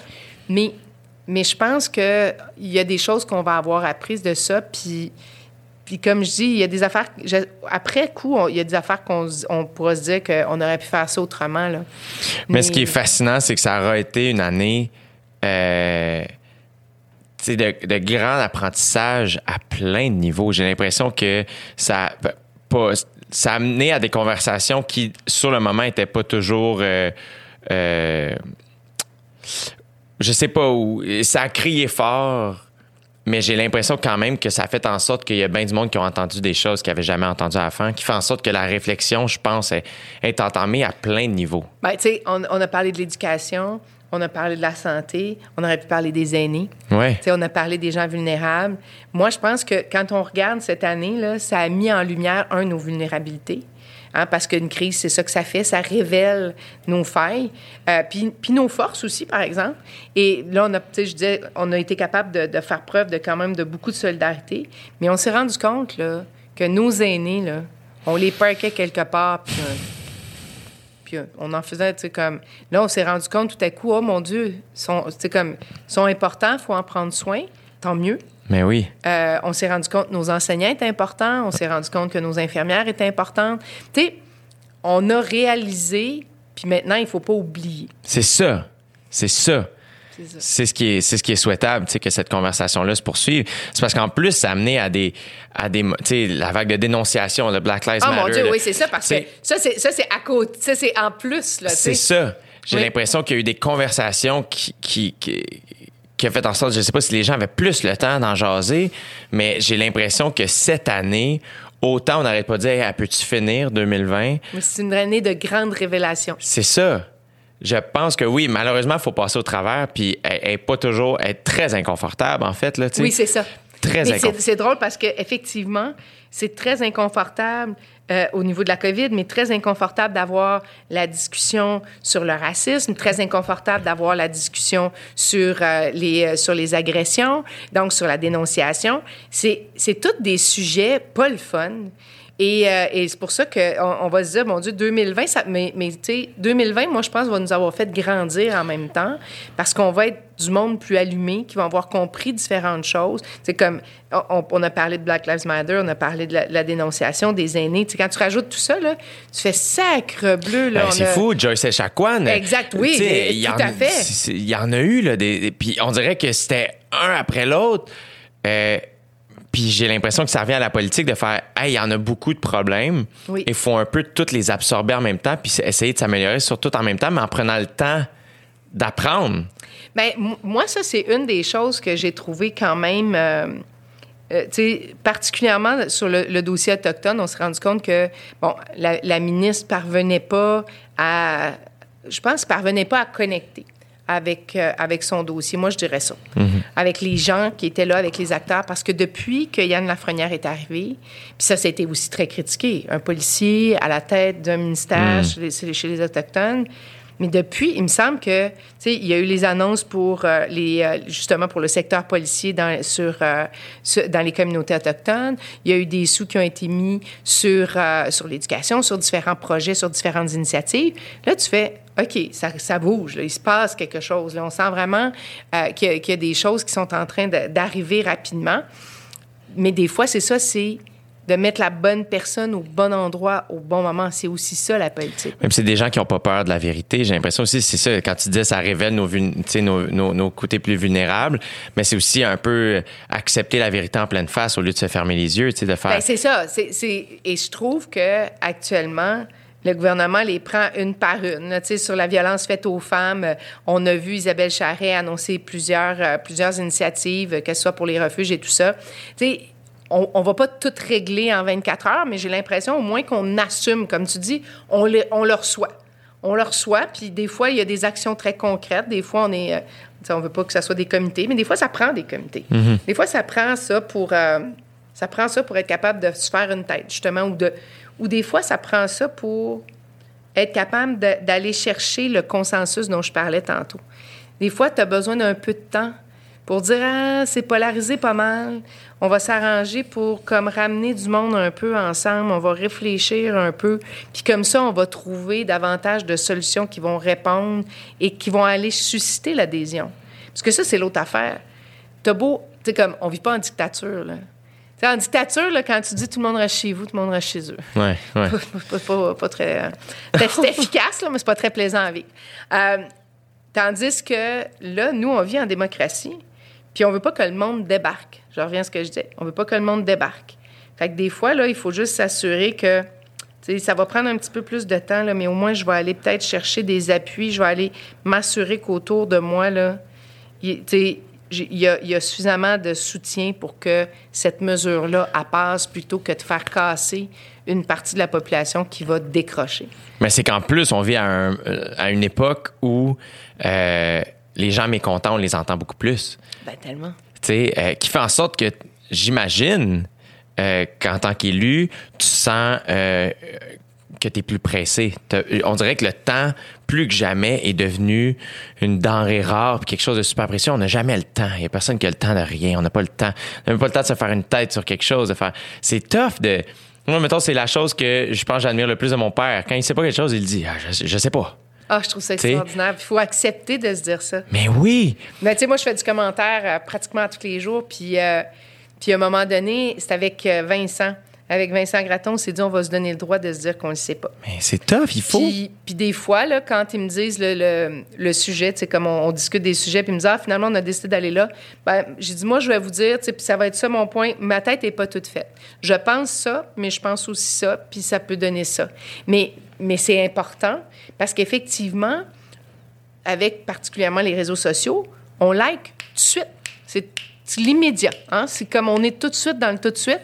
Puis on se rend compte que, puis on l'a vu là, avec la crise, par exemple, sur euh, la liste de lecture du premier ministre, là, Ouais. comment l'Asso- l'Association des libraires, je, je le publie, je le retire, je le remets. Je, on ne sait plus. On ne sait plus. là, que Il y a de la pression là. C'est qui la pression? Comment je prends la pression? Euh, on se sent bousculé beaucoup quand on prend, des, euh, quand on prend une position. Puis, euh, mais il y a un moment donné, tu, tu as le droit de dire Hey, OK, on met ça sur pause, puis je vais y penser. Mais ça revient aussi à l'idée de d'apprendre à apprendre. Si on ça. met le savoir de l'avant, mais c'est qu'on te pointe plus du doigt ton erreur. Ton erreur est plus une affaire de vie ou de mort ou de tu vas perdre ta job ou ça devient un, un, un Ah, ben c'est une occasion d'apprendre. Exactement. Et, et ça, tu sais, il y a des milieux de travail maintenant qui, qui, se, qui se, se dédient, euh, qui veulent, pas de, pas de, se- donc se dédient, euh, dans le fait de créer une culture organisationnelle apprenante, qui dit, OK, euh, OK, on s'est trompé. Puis la- les- les- en médecine, c'est beaucoup comme ça. hein. Quand il, arrive quelque chose, quand il arrive un, un problème dans une salle d'opération, on se réunit, on se dit comment on aurait pu faire autrement pour pas que ça se reproduise. Ben ça devrait être comme ça partout. C'est pas vrai que tu perds ta job la journée où tu fais une erreur. C'est qu'est-ce que j'aurais dû faire de différent? Qu'est-ce que, puis qu'est-ce que les autres peuvent apprendre de ce que moi, j'ai fait comme erreur? Parce que moi, je connais personne qui s'est jamais trompé. là. Non, c'est ça. Je connais personne. On se trompe tous. On se trompe comme parents, on se trompe comme, comme personne en, dans, dans nos travails, on se trompe comme, euh, comme partenaire de vie. On, on se trompe, là. Fait que des fois, on pense qu'on a bien lu notre chum, puis on l'a pas bien lu, puis on a fait quelque chose, puis ça l'a blessé. On s'est trompé. Puis d'autres fois, c'était avec notre famille, puis d'autres fois, c'était au travail. C'est sûr qu'il y a des erreurs qui coûtent plus cher Exact. que d'autres. là. Ouais, exact. Euh, mais euh, mais c'est ça. Tu as tout à fait compris. Il y a des organisations apprenantes, puis ça, s'inscrit dans une société apprenante. Mais puis en, plus, c'est que en ce moment, ça, je trouve que ça met ça en lumière, de se donner droit à l'erreur, de se donner droit à la conversation, mais ça revient à l'incon... Euh, être médiatisé en 2020, tu sais, par exemple, ce que tu fais, donner un commentaire à tous les jours, un moment donné, c'est comme, hey, attends, là, si on veut justement avoir des idées claires, puis partager, puis échanger, puis euh, brainstormer tous ensemble sur tout ce qui se passe pour justement avoir une idée plus claire de, de, de ce qu'on souhaite ou de ce qu'on veut comme société ou comme individu, faut se donner droit à tous les points de vue sans museler. Mais ça fait que cette année, plus que jamais, j'ai l'impression que je marche sur un fil de fer, là, tu sais, puis... euh, c'est ça que je trouve difficile, moi, c'est qu'on veut mettre des étiquettes plutôt que réfléchir. Alors, tu dis quelque chose qui me plaît pas, je te mets une étiquette, puis j'arrête de discuter. Et ça, vraiment, ça, ça m'inquiète. Parce que moi, je pense que dans la société, dans la société dans laquelle j'ai envie de vivre, j'ai envie que tous les, sujets soient sur la table. Puis que, tu sais, moi, j'ai fait, écoute, j'ai fait les ex pendant 12 ans. euh, je fais du commentaire à la, ra- à la radio, puis tout ça depuis euh, des années. Puis moi, j'ai toujours dit, je veux pas avoir raison. Non. Moi, je partage mon point de vue. Puis ce que j'aime, là, c'est que l'auditeur, le téléspectateur se fasse son idée. Avec l'idée de Jay, avec l'idée de Marie, avec Ouais. l'idée de Vincent, avec l'idée de Jean-François, avec l'idée de André. On additionne tout ça. Puis moi, là, comme citoyen, finalement, ben je pense ça. Alors moi, je propose des choses aux gens. Puis je sais, des fois, j'ai un ton assez catégorique. Les gens me disent, ouais, non, tu proposes pas, tu dis. Non, ma perspective, c'est de le proposer. Le peu que je connais avec toi, c'est que tu me sens très douce. Tu sais, par exemple, j'ai reçu Jean-Luc Mongrain, moi, ici. Et il disait sensiblement la même chose que toi. Il était quand même, moi, là, moi, je- je veux me faire dire que j'ai tort. J'ai jamais dit que j'avais raison. Après ça, évidemment, le véhicule qu'il utilisait des fois pour donner Ouais, ses par- idées. avec la- euh, avec, il est passionné, in- investi physiquement dans ce qu'il dit, qui fait en sorte que des fois, on- au Québec, en plus, on on n'aime pas la chicane, on n'aime pas ça quand ça brasse, on faut y lever le ton un peu, pop, pop, pop. C'est comme, non, non. Puis euh, j'étais content qu'il le dise, j'étais surpris même, parce que j'étais comme, ah, tu vois, lui, tout ce qu'il veut, c'est la même chose que toi, c'est, hey, parlons. Oui, Échangeons. ça. Échangeons. Ben moi, en tout cas, c'est ça. Puis j'espère que c'est ça qui va rester euh, de, ma contribution dans les médias. C'est que les gens vont dire, ben écoute, tu comme, elle a dit ce qu'elle avait à dire. Puis c'est ça. J'ai jamais, en tout cas, j'espère jamais, même quand j'étais en politique, je me souviens quand je faisais des portes, puis j'en ai fait des portes. Quand j'ai fait des portes, puis que les gens me disaient qu'ils n'étaient pas d'accord, ben je disais, en tout cas, la seule chose que moi, je vous demande, c'est aller voter. Parce que j'ai dit, moi, c'est comme je comprends, puis on est là, tout le monde ensemble, allez voter. Puis je disais, là, des fois, je disais, tu sais, il y avait des gens qui disaient, ah, c'est une perte de temps, puis il n'y en a pas un qui fait mon affaire. Ben, je dis, correct, faites un gros smiley sur votre bulletin de vote. Parce que si vous faites un bonhomme sourire sur votre bulletin de vote, puis que il y a 3 millions de Québécois un matin qui vont avoir fait un bonhomme sourire sur son bulletin de vote, ben je pense que les partis politiques vont devoir se questionner longtemps pour dire qu'ils sont pas, la- ils répondent pas aux besoins de la population. tu sais. Fait, fait que moi, c'est ça. Mais ça revient à dire, en fait, c'est ça. Puis une démocratie, c'est ça. Puis des fois, on le sent pas parce que justement, le, on est de plus en plus, c'est gros, on se sent de plus en plus loin de ça. Mais en bout de ligne, Euh, puis je pense que je, je sais rien, mais mettons, des fois, je me sens à quel point je suis comme, on a plus de pouvoir qu'on pense comme citoyen. Tellement. Beaucoup plus. C'est, le, le- le pouvoir est entre nos mains, tu sais. euh, Puis c'est ça qui me... Tu sais, mettons, si on reprend l'exemple de Greta, c'était une jeune fille qui, assise toute seule. C'était ça, là, le début de l'histoire, là, tu sais. Puis elle a fait plier du genou tous les, euh, tous, tous les leaders de- du monde, là. C'est, fort, un être humain, quand c'est convaincu puis quand ça se tient, tu sais. euh, Puis un jour, peut-être que Greta décidera de se présenter parce qu'elle trouvera que ça va pas assez vite. Elle est encore jeune, mais peut-être que c'est comme ça qu'elle va trouver que le- le- les idées qu'elle a, c'est la meilleure façon de les matérialiser, tu sais. Parce que c'est ça, on a beaucoup de pouvoir. On a un, des, un pouvoir dans les choix qu'on fait dans ce qu'on achète. C'est Laure Varidel qui disait acheter, c'est voter. ouais. Moi, je trouve, moi, à toutes les fois que j'achète quelque chose, je me dis acheter, c'est voter. Pas toutes les fois, mais assez souvent. Ouais.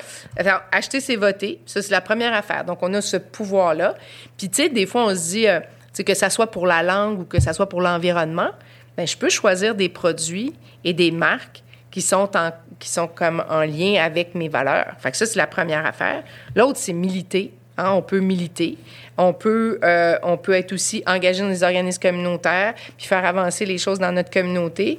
On peut se présenter. On peut aussi, là, mon engagement puis mon, mon- ma façon de faire changer les choses, là, ça peut être aussi, comme on l'a vu, écrire une carte de Noël à un aîné qui est toute seule cette année ou appeler un aîné qui est toute seule cette année.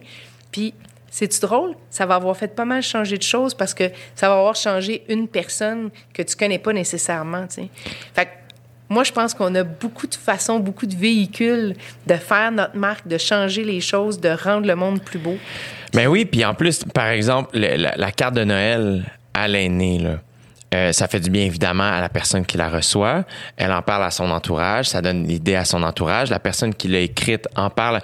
Moi, mon meilleur ami d'origine syrienne, je, je reviens souvent à Joey parce que je l'admire beaucoup, puis il me, il, il m'aide à être la meilleure version de moi-même. Mais quand il y a eu des nouveaux arrivants syriens, euh, lui, il s'est senti interpellé par ça, puis il a un peu cherché qu'est-ce que je peux faire. Moi, comme individu, pas pour chaîner. Non. Qu'est-ce que moi je peux faire pour aider cette cause-là qui est la mienne, qui, qui est mes origines, qui, qui est. c'est mes parents, ces gens-là. C'est ça que c'est, tu sais.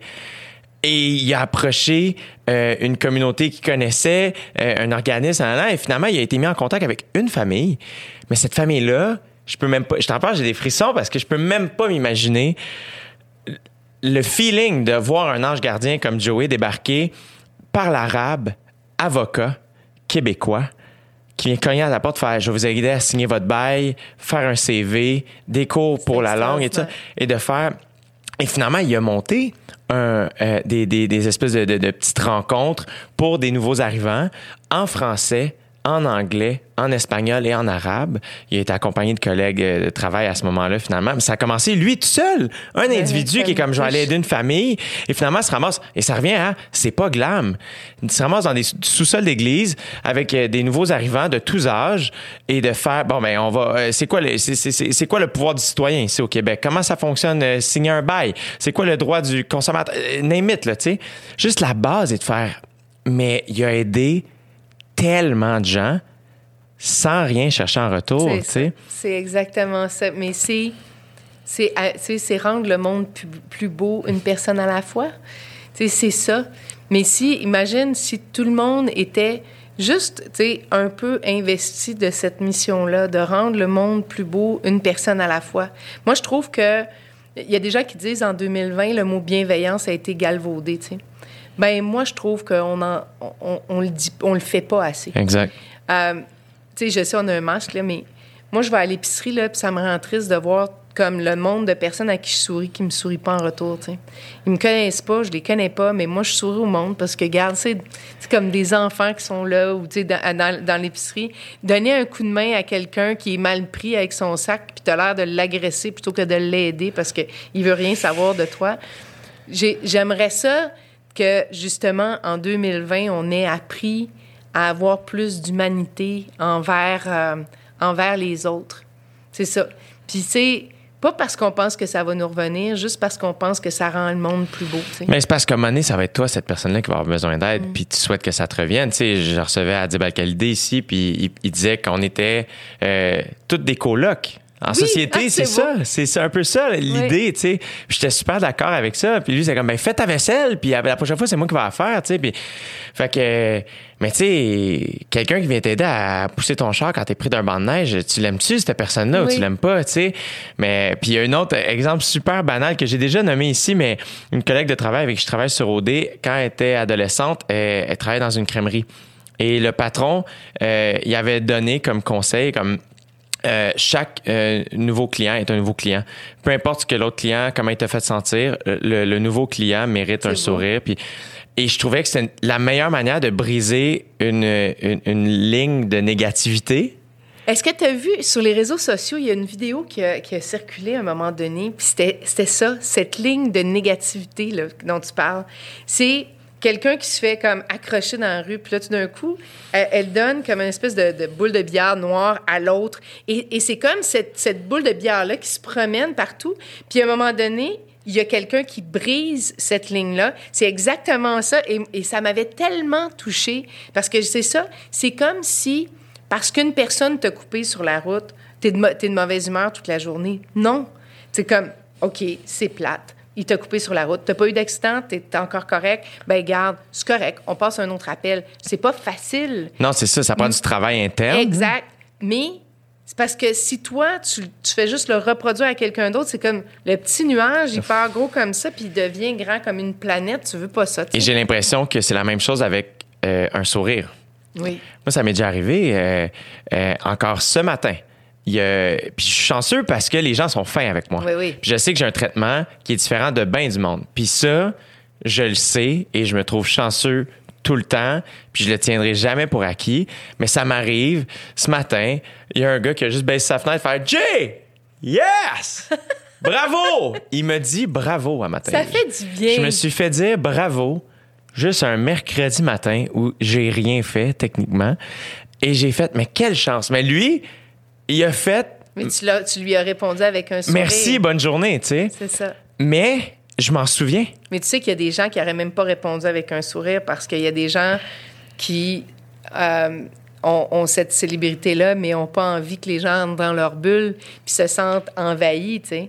Toi, tu l'accueilles, tu le reçois, tu dis hey, c'est cool, merci, tu sais, c'est le fun, tu sais. Mais c'est de trouver ses limites à soi là-dedans. Puis de, mais mettons qu'on.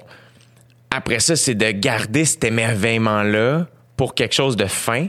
Je trouve, tu sais, quelque chose d'autre qui a été galvaudé des fois dans les dernières années, ou du moins, des fois, je sens ça.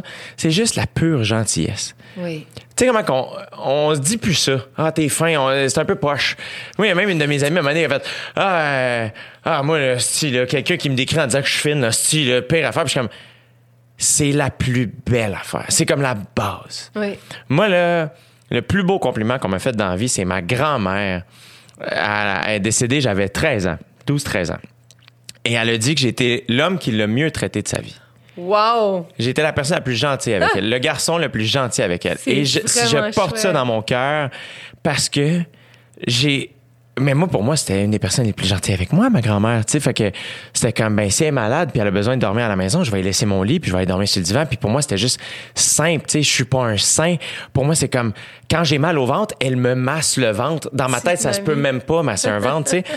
C'est juste de la gentillesse, tu sais, pure et dure. Puis je trouve qu'aujourd'hui, c'est comme quelque chose d'un peu, ah, il est- quelqu'un. Mais est-ce que, est-ce que tu trouves pas justement que. euh, moi, je pense que ça, prend, ça prendrait une révolution de la gentillesse, là, mais euh, une révolution, c'est une révolution de la bienveillance. On, va parler de ça d'ailleurs dans le temps des fêtes avec Vincent, mais c'est comme si, moi, on m'a déjà dit, si tu souriais moins, ta carrière irait mieux. Hein? Oui. Pourquoi? Ben parce que j'ai l'air de la fine, gentille, un peu nunuche. Là. Mais on a critiqué Valérie Plante quand au Ouais, début, c'était ça, ça devient le talk of the town, puis c'est comme, hey, attends, là, tu Ouais. me niaises. Ben, Barack Obama, Michelle Obama qui se fait un fist bump, Oui. euh, c'est devenu la grosse affaire alors que c'est juste une complicité qui ne nous appartient pas du tout. Euh, non, moi, je suis. Au contraire, justement, je trouve que quelqu'un qui est capable. Puis c'est ça. euh, C'est que des fois, les gens qui vont être plus drastiques ou plus rigides, on va voir ça comme de la force. Exact. est quelqu'un qui est qui est aussi solide, mais qui le, le- le- moi, la- ma grande constatation de 2020, c'est à quel point on, on notre communication est défaillante. J'ai l'impression, à tous les niveaux. Que ce soit la police avec euh, les citoyens, que ce soit le gouvernement, des fois, avec les citoyens, que ce soit les uns envers les autres, les profs avec les... euh, sais, C'est para- grand paradoxe parce que on n'a jamais eu autant de communicateurs, on n'a jamais eu autant de plateformes pour communiquer, mais c'est comme si effectivement le message passe pas. Exact. Et pourtant, je sais que moi, une des affaires que j'aime le plus des aînés, c'est que ça jase. Ils jasent. Moi, un de mes meilleurs amis s'appelle Guillaume. Euh, il jase. Il, a tellement peur de pas connecter avec les gens que c'est le meilleur pour connecter avec les gens parce qu'il jase à tout le monde. On va se chercher un café puis je suis sûr qu'il connaît le barista. Je suis comme tu connaissais comme non non pas du tout. Je suis comme voyons que tu as parlé comme si c'était moi, tu sais. Et c'est ça rend ça revient à, à tout ce qu'on disait dans l'idée de la, de la colocation de la société. Fait que moi je trouve qu'une révolution de la gentillesse ce serait extraordinaire. Puis il y a des, comme je disais, tu sais, euh, on- Vincent et moi, on a décidé qu'on faisait euh, notre émission de, de la, tu sais, comme un ça prend un village là-dessus parce que euh, on en a, on, on en a beaucoup parlé lui et moi. Puis euh, c'est ça, on a trouvé des bienveillants, des gens qui ont envie de briser le moule de si t'as l'air bête, t'es donc fort. Si t'as l'air bête puis tu parles fort, là, tu vas te faire respecter. Non, tu sais, si t'es... c'est- Puis c'est c'est de plus en plus vrai. Il y a même des entreprises, il y a une, il y a une certification pour les entreprises qui veulent changer les valeurs, qui veulent être des, tu sais, qui veulent imposer des valeurs qui sont beaucoup plus, euh, qui sont beaucoup plus tournées vers les gens. Humaines. Oui, puis la performance là, d'une entreprise, d'une organisation, là, ça vient comment? C'est parce que plus le monde est heureux, là, plus tu as envie de contribuer. Puis quand Ouais. il arrive une crise, là, tout le monde embarque dans le bateau, piram, piram, piram. Ouais. Quand tu es dans une organisation où la culture est bâtarde, là, ben tu vas faire comme pouf, regarde, arrange-toi. Ouais, mais le Hein? leadership, c'est tellement important, tu sais. Puis, un, moi, un de, mes, un de mes bons amis, Francis, a une entreprise et à un moment donné, il cherchait un- un- un- une nouvelle personne dans son équipe. puis, j'ai demandé, ah, qu'est-ce que tu cherches comme personne? Et la première chose qu'il m'a dit, c'est, je cherche quelqu'un de heureux. Ah, wow! Et j'ai trouvé ça. Puis, il y a une entreprise de domotique, là, tu sais, dans le sens oui. où. euh, pas les- puis j'ai trouvé ça extraordinaire Ben c'est ça. Tu cherches quelqu'un avec qui ça va fitter, puis les compétences, les, les- tu sais, comme si tu as quelqu'un qui a appris à apprendre, pour autant qu'il ait la bonne attitude, il va s'adapter dans le milieu de travail. exact Coudon, on va revenir, on, va, ça va être notre marque de Oui. commerce. mais On- ça va être notre programme de parti. C'est ça. Hein? On se part un parti. est-ce que tu referais de la politique aujourd'hui? Ah, jusqu'à ce jour, j'ai résisté. Ouais? Ouais. C'est sûr qu'il y a des demandes, c'est Oui. sûr, sûr, sûr, sûr, sûr. Oui, ça, je peux pas dire non parce que c'est vrai. J'en ai eu, euh, j'en ai eu euh, à tous les niveaux. À, comme au niveau municipal, au niveau, au niveau québécois, au niveau fédéral. Puis à ce jour, j'ai toujours. euh, j'ai trouvé la, la défaite très difficile. Hum, c'est sûr, Euh, c'est sûr. Mais pas la. Oui, c'est dur personnellement, mais comme, comme je disais tantôt, c'est. J'ai trouvé difficile de décevoir les gens. Hum. C'est- vraiment ce qu'il y a de plus dur. C'est quand les gens y ont cru, puis que tu livres pas la marchandise. Fait que je me dis, si j'y retournais, en tout cas, je reprendrais les paroles de Barack Obama, puis je dirais, moi, je moi, j'ai pas la solution à tout, puis je vais pas le faire seul. Hum. Parce que, que je pense pas que personne marche sur l'eau, puis je pense pas que personne a toutes les solutions. Non, c'est ça. Tu peux pas. Tu sais, euh, c'est ça. Fait que, fait mais, mais je suis pas là pour l'instant. Non. Puis, euh, on a parlé quand même pas mal de Barack Obama. Euh, Je sais que moi, mon père, c'est. moi, j'admire mon père et mon père admire Barack Obama. Donc, par la bande, je sais que je l'admire aussi. Euh, comment. euh, dans. Je sais pas, c'est quoi ta perception de cet homme-là ou qu'est-ce que- qu'est-ce qu'il représentait pour toi? Toi aussi qui as un, bagage comme politicienne, qui, qui émet du commentaire aussi, qui connaît un petit peu plus euh, toute cette affaire-là. Euh, des fois aussi, je trouve que le cynisme, des fois, vient, il est nécessaire, tu sais, pour pointer des, Oui. avoir l'heure juste. Mais des fois, je trouve aussi qu'il étouffe quelque chose de beau et de faire, du peu que je connais, j'ai l'impression que Barack Obama a été un bon président. Puis, Moi, je pense aussi. Il a pas réalisé tout ce qu'il voulait.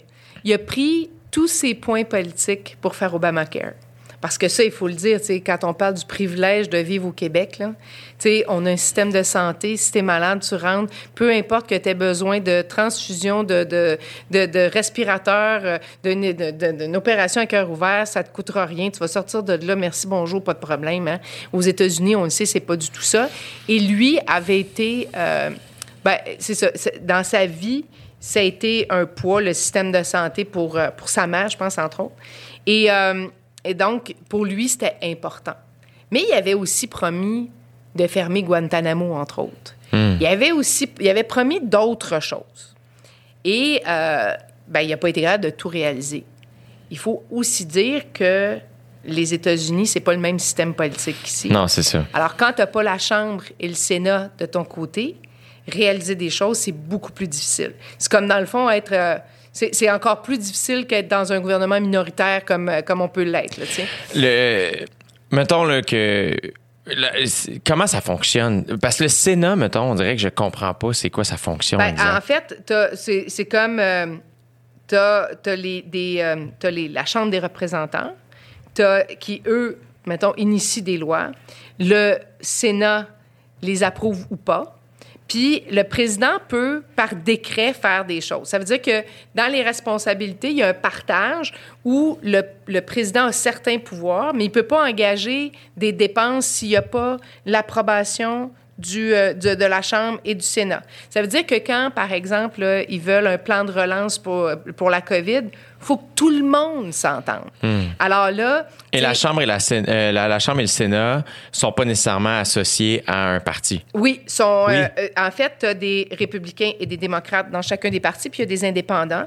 Et donc, euh, mettons, dans les. Et c'est pour ça que là, actuellement, suite à l'élection, la Chambre des représentants est majoritairement démocrate. Et là, il y a un siège en Georgie, parce que ça, c'est l'autre chose. C'est que chacun des États a un système. C'est pas comme ici. Mettons, Ouais, quand, c'est il y a ça. les- quand les élections fédérales, tout le monde marche avec la même, la même, les mêmes règles. là. Puis après ça, quand on a des élections par province, on a nos règles particulières qui sont pas les mêmes qu'au fédéral. Là-bas, c'est que pendant qu'il y a l'élection à la présidence, il y a aussi plein d'autres élections, puis des référendums d'initiative, puis toutes sortes de patentes. Et là, chacun marche avec ses règles. Et donc, en Georgie, si tu te présentes comme sénateur, il faut que tu obtiennes 51 des voix.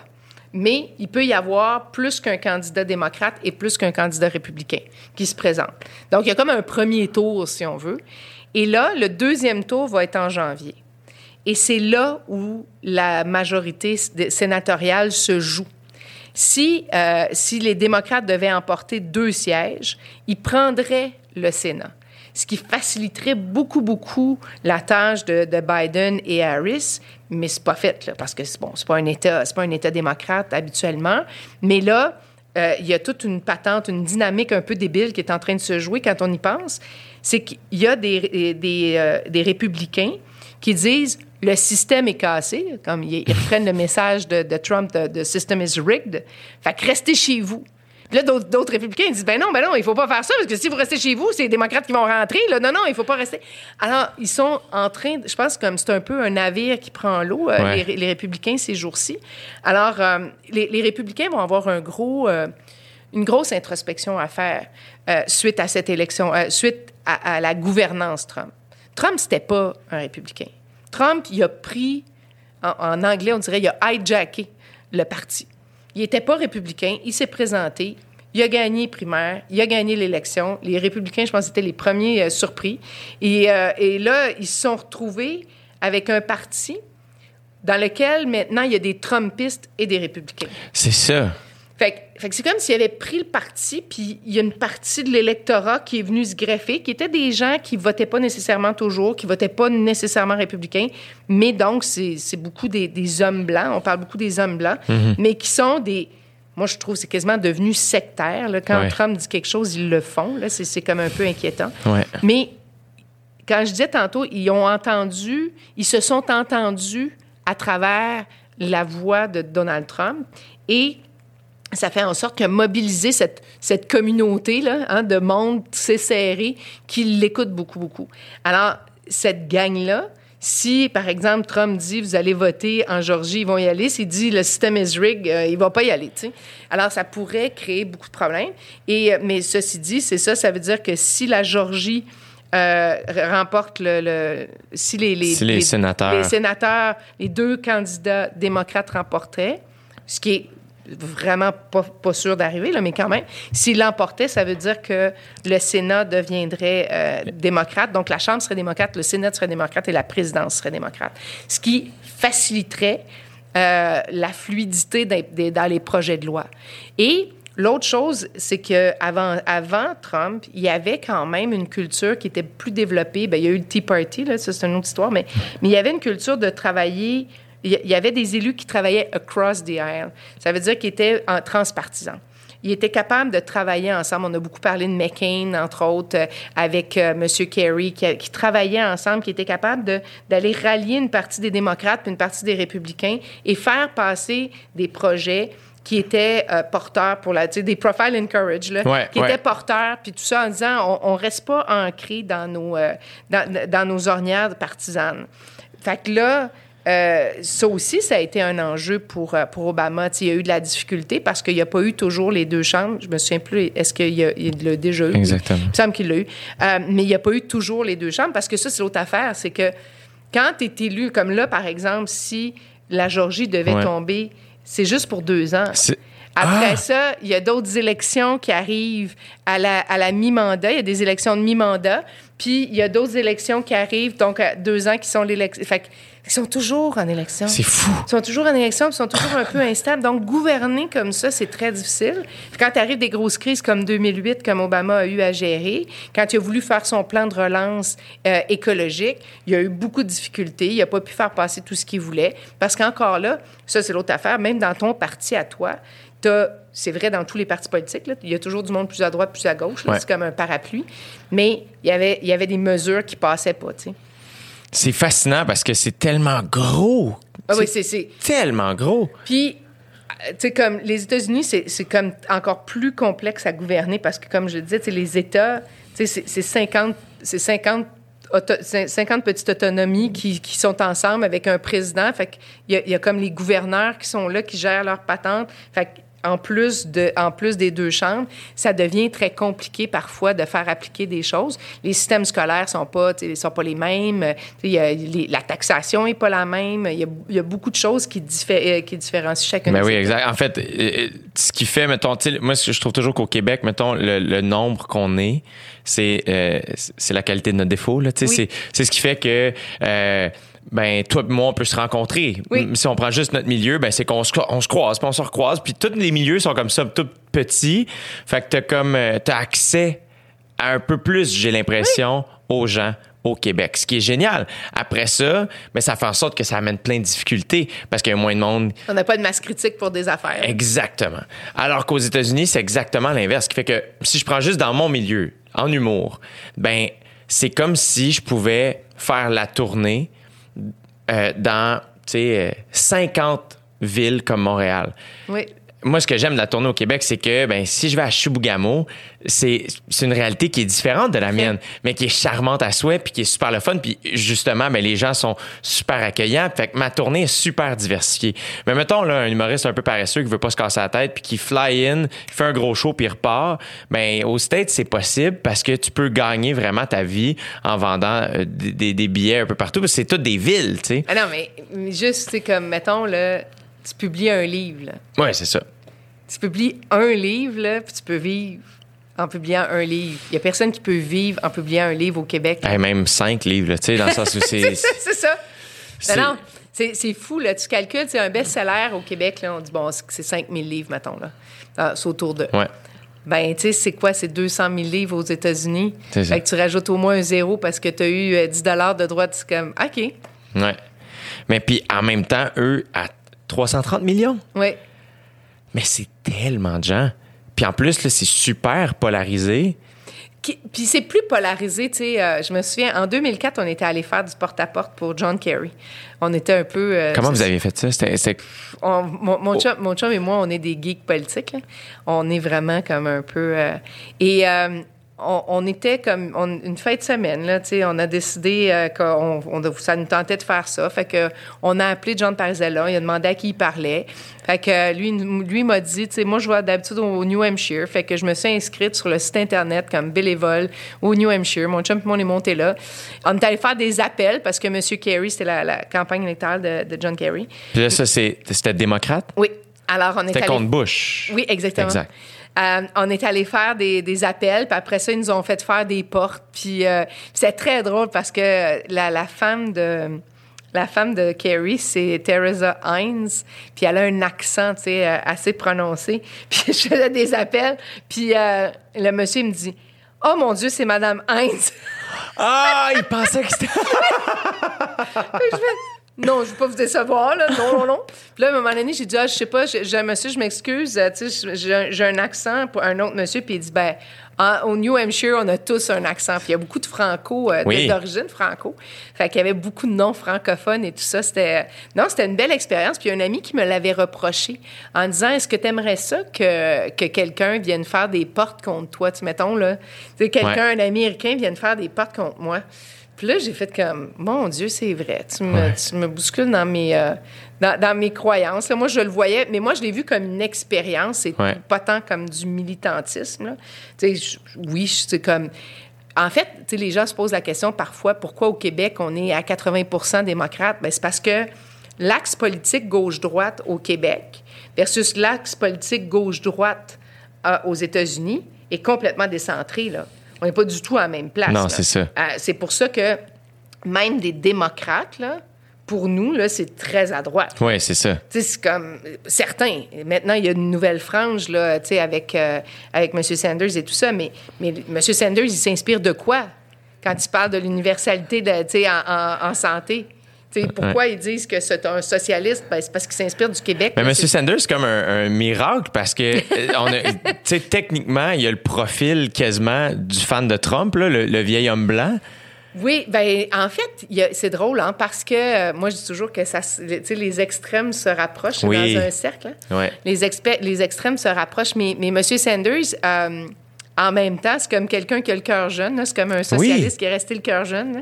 Puis, euh, mais, euh, mais quand, quand tu regardes ce qu'il propose, aux États-Unis, c'est vu comme étant quelque chose de la gauche radicale.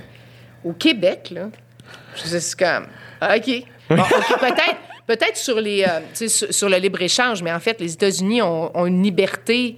Euh, nous, on peut bien parler de, libre, de dire qu'on est, on, on est contre le libre échange. J'aimerais ça nous voir vivre sans libre échange, là, Euh, parce qu'avec un marché de 8 millions, on, on revient au nombre. Là. Ouais. Ouais. Mais aux États-Unis, peut-être que tu as plus de latitude pour mettre tes règles puis euh, vouloir restreindre. là. Mais pour le reste, là, je veux dire, tu sais, euh, c'est ça, un système de santé pour tous, tu sais, davantage de logements sociaux. Ah, OK. c'est comme le gars est venu à Montréal, là, puis regardez comment ça, ça. marchait. Là, c'est- c'est- mais, mais, mais aux États-Unis, c'est comme, c'est comme la fin du monde. Là. Euh, Justin Trudeau, là. Oui. Euh, J'écoute, mettons, un, un podcast euh, américain euh, où, euh, puis de ce que j'entends des fois de ce qui se passe à l'international, Justin Trudeau a comme, entre guillemets, bonne réputation de ce que je, je remarque, mais des fois ici, j'ai l'impression que c'est pas nécessairement ça. Euh, il- comment tu le vois, Ben, ben? Justin Trudeau a eu un premier mandat. Son- dans son premier mandat, je pense qu'au niveau international, c'était la rockstar. Euh, il y avait, euh, je pense qu'il y avait une grande écoute. Puis c'est arrivé en même temps que Macron, puis tout ça. Puis il se passait quelque chose. Il y avait une nouvelle génération de leaders. Moi, je suis une X. Puis c'était comme la nouvelle génération de leaders qui arrivait. Ouais. Euh, puis lui, d'ailleurs, il, est- il est même, il est même plus un Y dans, dans sa Ouais. façon d'être, puis tout ça.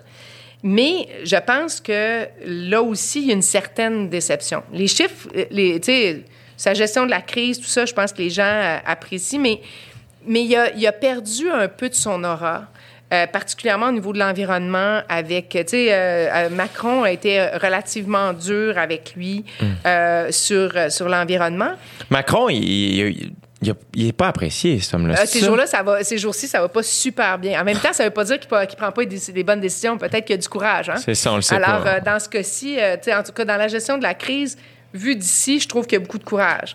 Mais après ça, on verra qu'est-ce qui va arriver. En, euh. en- en ce sens qu'il a mis des. des- Ben, il a mis des règles très des règles strictes. C'est pas facile d'encadrer les Français. Non, c'est ça, c'est ça, c'est ça. mais, mais c'est ça, non. Puis au niveau de l'environnement, sa vision, c'était quoi? Ben, en fait, c'est, lui, il est allé, il est allé très loin. Puis là, là j'ai, euh, un petit problème de mémoire, mais, euh, il a mis en place des politiques. Puis là, je suis pas capable de dire quelle politique exactement, mais il a mis en place des politiques que- qui ont fait en sorte que il y a toute, y a toute une strate de la population à qui ça coûtait plus cher d'aller travailler, ce qui a donné naissance aux Gilets jaunes. Donc, il a, il a brisé l'équilibre dont on parlait tantôt, des fois, en disant, des fois, je ne faut pas que j'aille trop loin parce que peut-être que je vais déstabiliser toute la patente puis ça va casser. Ouais. Alors, son système a cassé. Il a mis en place des, euh, des politiques qui ont fait en sorte que pour les gens, par exemple, qui travaillaient euh, sur la route, euh, qui faisaient du maintien à domicile, tout ça, ça leur coûtait plus cher aller travailler. Puis, donc, ces gens-là se sont rébellés et on dit ça n'a pas de bon sens. Et ça, ça a été, je pense, une des premières choses qui a cassé pour, euh, pour Emmanuel Macron. Puis là, maintenant, ben, dans, dans le... Dans le, il y a aussi Est-ce- des Les Gilets tensions. jaunes, ça a-tu ça, ça, ça abouti à quelque chose finalement? Il a, il a modifié un peu, euh, je pense, la, la- la loi qu'il avait mis en place là, pour euh, leur donner un peu une chance. Euh, fait que je pense que les choses se sont apaisées un peu. Mais l'autre élément aussi qui n'est pas comparable, si on disait qu'on ne peut pas comparer n'importe quoi, là, des pommes avec des, avec Ouais. des oranges, c'est que la cohésion sociale en France est très difficile. là. Tu sais, il y a eu de l'immigration, il n'y a pas eu d'intégration, euh, il y, a, y a beaucoup, tu sais, c'est très ghettotisé. Ouais. Euh, fait que ça, je pense aussi que c'est, euh, ça met beaucoup, beaucoup de pression sur, dans, dans le système. Et ça, c'est quelque chose, c'est quelque chose de- duquel il hérite. Tu sais, je veux dire, c'est- pas lui qui est responsable de ça. Ça se, ça se répare pas en un quinquennat. Euh, c'est pas, pas vrai que du jour au lendemain. tu sais. Puis ça, c'est vrai, on n'en a pas parlé, mais en politique, tu sais, t'hérites d'une situation. Tu sais, comme, Ouais, t'hérites de, de, de d'un système de santé, t'hérites d'un système d'éducation. C'est pas toi qui l'as fait. Puis tout, quand tout se met à, à craquer, là, ben peut-être que t'as pas toutes les ressources pour le colmater en 24 heures. tu. C'est dur. Je sais pas si tu as regardé le documentaire de Michelle Obama, Non. mais euh, elle parle de la journée où ils ont quitté la Maison-Blanche. Euh, c'est émouvant, là, parce que justement, il y a eu la rencontre, euh, les Trump s'en viennent, et avant de sortir pour marcher vers l'avion, ça fait huit ans que tous ces faits et gestes sont observés, analysés, critiqués, name it. Et là, la seule affaire qu'elle dit puis qu'elle demande à ses enfants, c'est là, elle, elle voulait pas pleurer. Par fi- tu sais, elle- Oui, elle- comme- on est elle- fiers. ça. mais tu fais. C'est tellement difficile, justement, ce- cette passation-là, puis de savoir. Euh, l'image, est, C'est ça, qu'est-ce qu'il va faire avec ton héritage? l'image est bien trop forte, là, tu sais. euh, fait que c'est sûr que c'est difficile, mais oui. C'est ça. Fait que- mais mais c'est ça. Donc, tu hérites de quelque chose. Et dans ce cas-ci, tu sais, Trump n'a pas arrêté de dire, entre autres, qu'il héritait d'une situation problématique. C'est pas vrai, là. Tu sais, je veux dire, euh, il, héritait, il héritait des États-Unis qui étaient, somme toute, en bonne, en bonne posture. Justin Trudeau, quand on revient à lui, ben c'est ça, tu sais, t'as, ça revient un peu à ce qu'on disait de Macron, t'as la politique de ta géographie. Tu alors oui, l'environnement, là, il veut faire beaucoup de choses, puis il a, vu, tu il a imposé une- un prix sur le carbone avec, euh, tu avec des échéanciers serrés, puis tout ça, mais il va pas faire disparaître l'Alberta de la carte euh, canadienne. là. Fait que ça, c'est la politique du réel. Tu je peux pas dire demain matin, là, moi, comme premier ministre canadien, là, il y en aura plus. Ça, ça se peut pas, là. Tu je veux dire, c'est pas soutenable économiquement. Puis là, tu sais, je veux bien faire des choses environnementalement, mais là, il va y avoir des problèmes de santé mentale, il va y avoir des problèmes de sans, de, d'emploi, il va y avoir des problèmes. Tu sais, comme, il faut laisser le temps à la transition. C'est ça. Et là, pour des gens, ça, ça, vient avec les attentes, pour des gens qui pensaient qu'ils allaient comme Flipper ça. virer tout ça de bord, ben ça a été décevant. Quand il a, tu sais, il y a, il y a un moment donné, il a permis un premier pipeline, là. Dire, le monde hurlait, là. Ça se pouvait pas, là. Fait, que- c'est ça aussi, tu sais, c'est, euh, c'est pas toujours évident et on est parfois très ingrat. Mais une des choses, c'est comme, une des choses que Justin Trudeau tente de faire, c'est de connecter. Puis c'est parfois difficile parce que dans les, dans les points de presse qu'on a vus, ce qu'on a, on a comparé, c'est euh, Justin Trudeau qui a donné, tu sais, son gouvernement a fait au niveau euh, du soutien, du filet autour de, de la population, ça a été exceptionnel rapidement. Mais après ça, c'était trop. C'était c'est comme fallait maintenant cibler ces programmes-là. C'est comme par exemple en culture. C'est comme la, P- euh, la PCU, est-ce qu'il fallait la garder at large aussi longtemps? Ça coûtait cher, tout ça. Puis son ton, tu sais, il, il est très. euh, il est très théâtral. Oui, c'est ça. Oui. Et, euh, et ça, c'est comme. Puis pourtant, quand tu y parles, il est pas de même. Tu sais, je me semble, je dirais, moi, c'est comme, parle-moi. Ouais, Tu sais, ouais. parle-moi. Oui, mais c'est ça qu'on a l'impression qu'on a envie de dire. Oui, parle-moi parce que des fois tu as des affaires que j'ai envie d'entendre puis tu sais comme il me semble que il me semble que si tu me le disais plutôt que me, de me le livrer, Oui. ce serait autrement mais ça aussi c'est très ingrat parce que si c'est sa façon à lui de faire les choses, c'est sa façon à lui de faire les choses, peut-être que tu sais on est dans l'image versus le contenu, Ouais. mais mais en politique l'image compte pour beaucoup. C'est fou, hein? Puis les Obama, ils ont ça qui joue en leur faveur. Mais en même temps, euh, Barack Obama l'a écrit, il dit, tu sais, le fait qu'il ait euh, défoncé ce mur-là, qui a permis à un homme noir de prendre le pouvoir, ben ça a radicalisé des gens qui, là, tout à coup, se sentaient plus représentés. C'est horrible. C'est terrible. Mais, mais il, il est conscient. Il dit, tu sais, je sais que la- ma façon de faire, ma façon d'être, juste moi, j'ai pu faire en sorte que des personnes se retrouvent euh, à sentir qu'ils n'étaient pas représentés. Mais ça, ça revient à dire, est-ce que si une femme nous représente, les hommes se sentiront pas représentés? Non. C'est au niveau du discours, c'est au niveau des idées, c'est pas au niveau de ce que j'ai l'air. Ouais. Tu sais, c'est, c'est qu'est-ce que je porte comme contenu, qu'est-ce que, qu'est-ce que j'ai envie de faire. Mais ça, c'est très difficile de, de séparer les deux. Hein? Marois pourrait te le dire. Là. Oui. Pff, terrible. Oui. Mais le pire, c'est que je trouve qu'avec l'année qu'on a vécue, justement, j'ai l'impression qu'on revient de plus en plus à l'être humain. On espère, en tout à- cas. Je, je souhaite, là, mais avec, avec euh, toutes les différentes communautés, avec toutes les différentes réalités, toutes les manières de vivre, toutes les. J'ai l'impression qu'on réalise à quel point, ah ben, on- à la base de tout ça, on demeure des êtres humains. On est tous, c'est ça, c'est d'être capable de trouver, euh, tu sais, parce que, euh, puis c'est ça, c'est le modèle de l'interculturalisme et du multiculturalisme. Tu sais, le multiculturalisme, on a beaucoup dit que c'était euh, la courte pointe canadienne. Hein, tu sais, comme chacun vit dans sa petite communauté. Comme, et l'interculturalisme, c'est le modèle que le Québec tu sais, se donne. C'est le, le modèle qui est le nom qu'on a donné. Puis c'est de- d'avoir de- de- d'avoir, oui, ton identité, mais de la, de la mettre aussi au niveau de la collectivité. D'être capable de trouver des, euh, des points, de ne de pas être juste en, en, en petits carrés, Ouais. mais d'être, de mélanger ces petits carrés-là pour qu'on devienne un, un groupe encore plus fort, encore plus, euh, encore plus percutant. Moi, je dis, tu sais, il faut, faut se métisser serré, là. Oui. Hein, C'est c'est ça qui est beau parce que, mais en même temps, en disant notre dénominateur commun, c'est le territoire du Québec, puis on est tous des Québécois parce qu'on vit sur le territoire du Québec, mais on est un Québécois d'origine de quelque chose ou un Québécois qui a juste décidé que, tu sais, qui a, qui a envie d'être juste comme Québécois puis de pas parler de ses origines ou un Québécois dit pur laine, mais qui est pas si pur laine que ça parce qu'il vient de quelque part aussi. On vient tous de quelque part. Exact. Mais notre dénominateur commun, c'est d'être québécois. Et ça, moi, je pense que si on a, tu sais, comme, si, si on a tous envie d'être ça ensemble sur le territoire du Québec, je me souviens, j'ai fait une intervention à un moment donné euh, dans un événement pan-canadien. Puis, les gens à l'extérieur du Québec, ils pensent que parce qu'il y a la loi 21, parce que si, parce que ça, on ne veut pas des gens qui ont des origines diverses. Ben, je dis non. C'est comme les gens. C'est un Québécois pour moi, c'est quelqu'un qui vit au Québec. Fait que on est tous des Québécois. On, on s'entend pas toutes, on pense pas toutes pareil, puis c'est ça qui est beau. Ouais. C'est ça qui fait que notre, notre force, notre richesse, puis c'est la capacité de se parler qui fait que euh, on est capable de- d'enrichir le Québec, chacun. L'autre jour, je disais quelque chose qui disait, tu ah, je suis content qu'on fasse le portrait de gens qui sont originaires, qui, qui, euh, qui sont issus de la- de la- de l'immigration.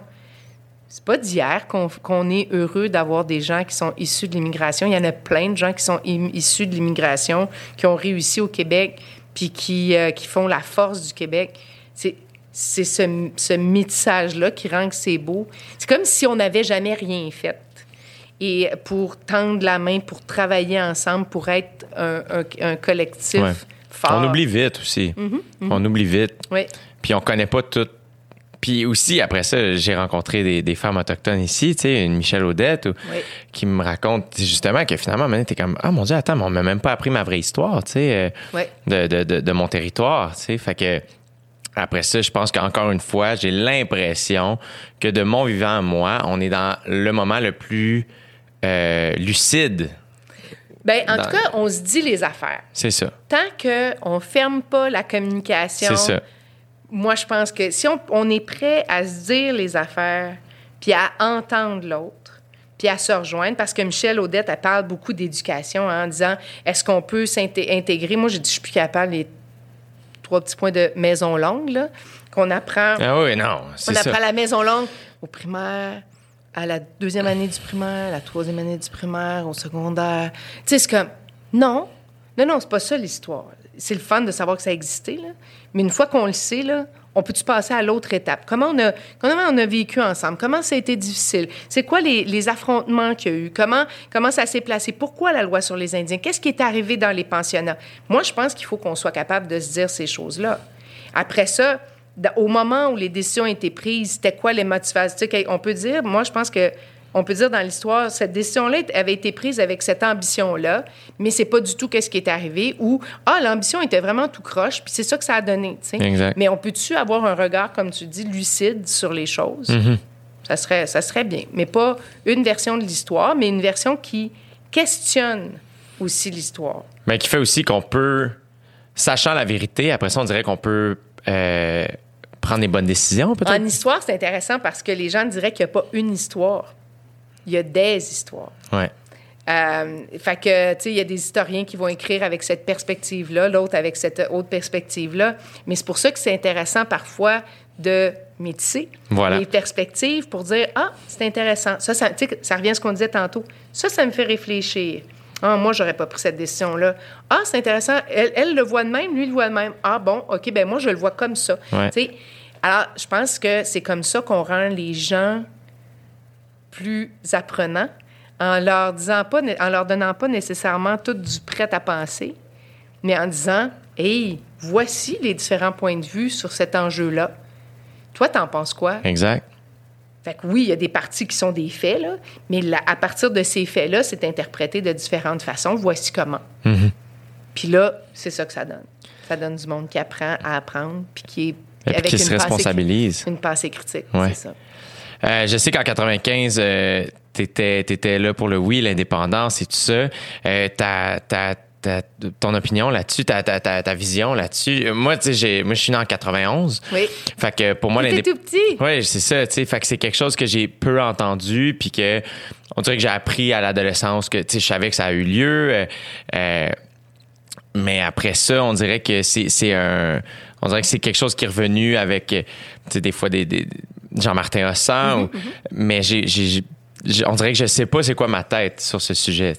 Ben, c'est intéressant parce que euh, dans l'histoire du Québec, le, le mouvement indépendantiste a pris différentes euh, perspectives. Hein? Euh, parce qu'il faut se rappeler, puis ça, c'est quelque chose qu'on oublie, on parle d'histoire, c'est quelque chose qu'on oublie souvent. Les Québécois étaient, les- les Québécois francophones, des citoyens de deuxième zone. Il y a des, euh, gens, pas plus loin que, de l'âge de mes grands-parents, qui se sont fait forcer à parler anglais dans, euh, des usines.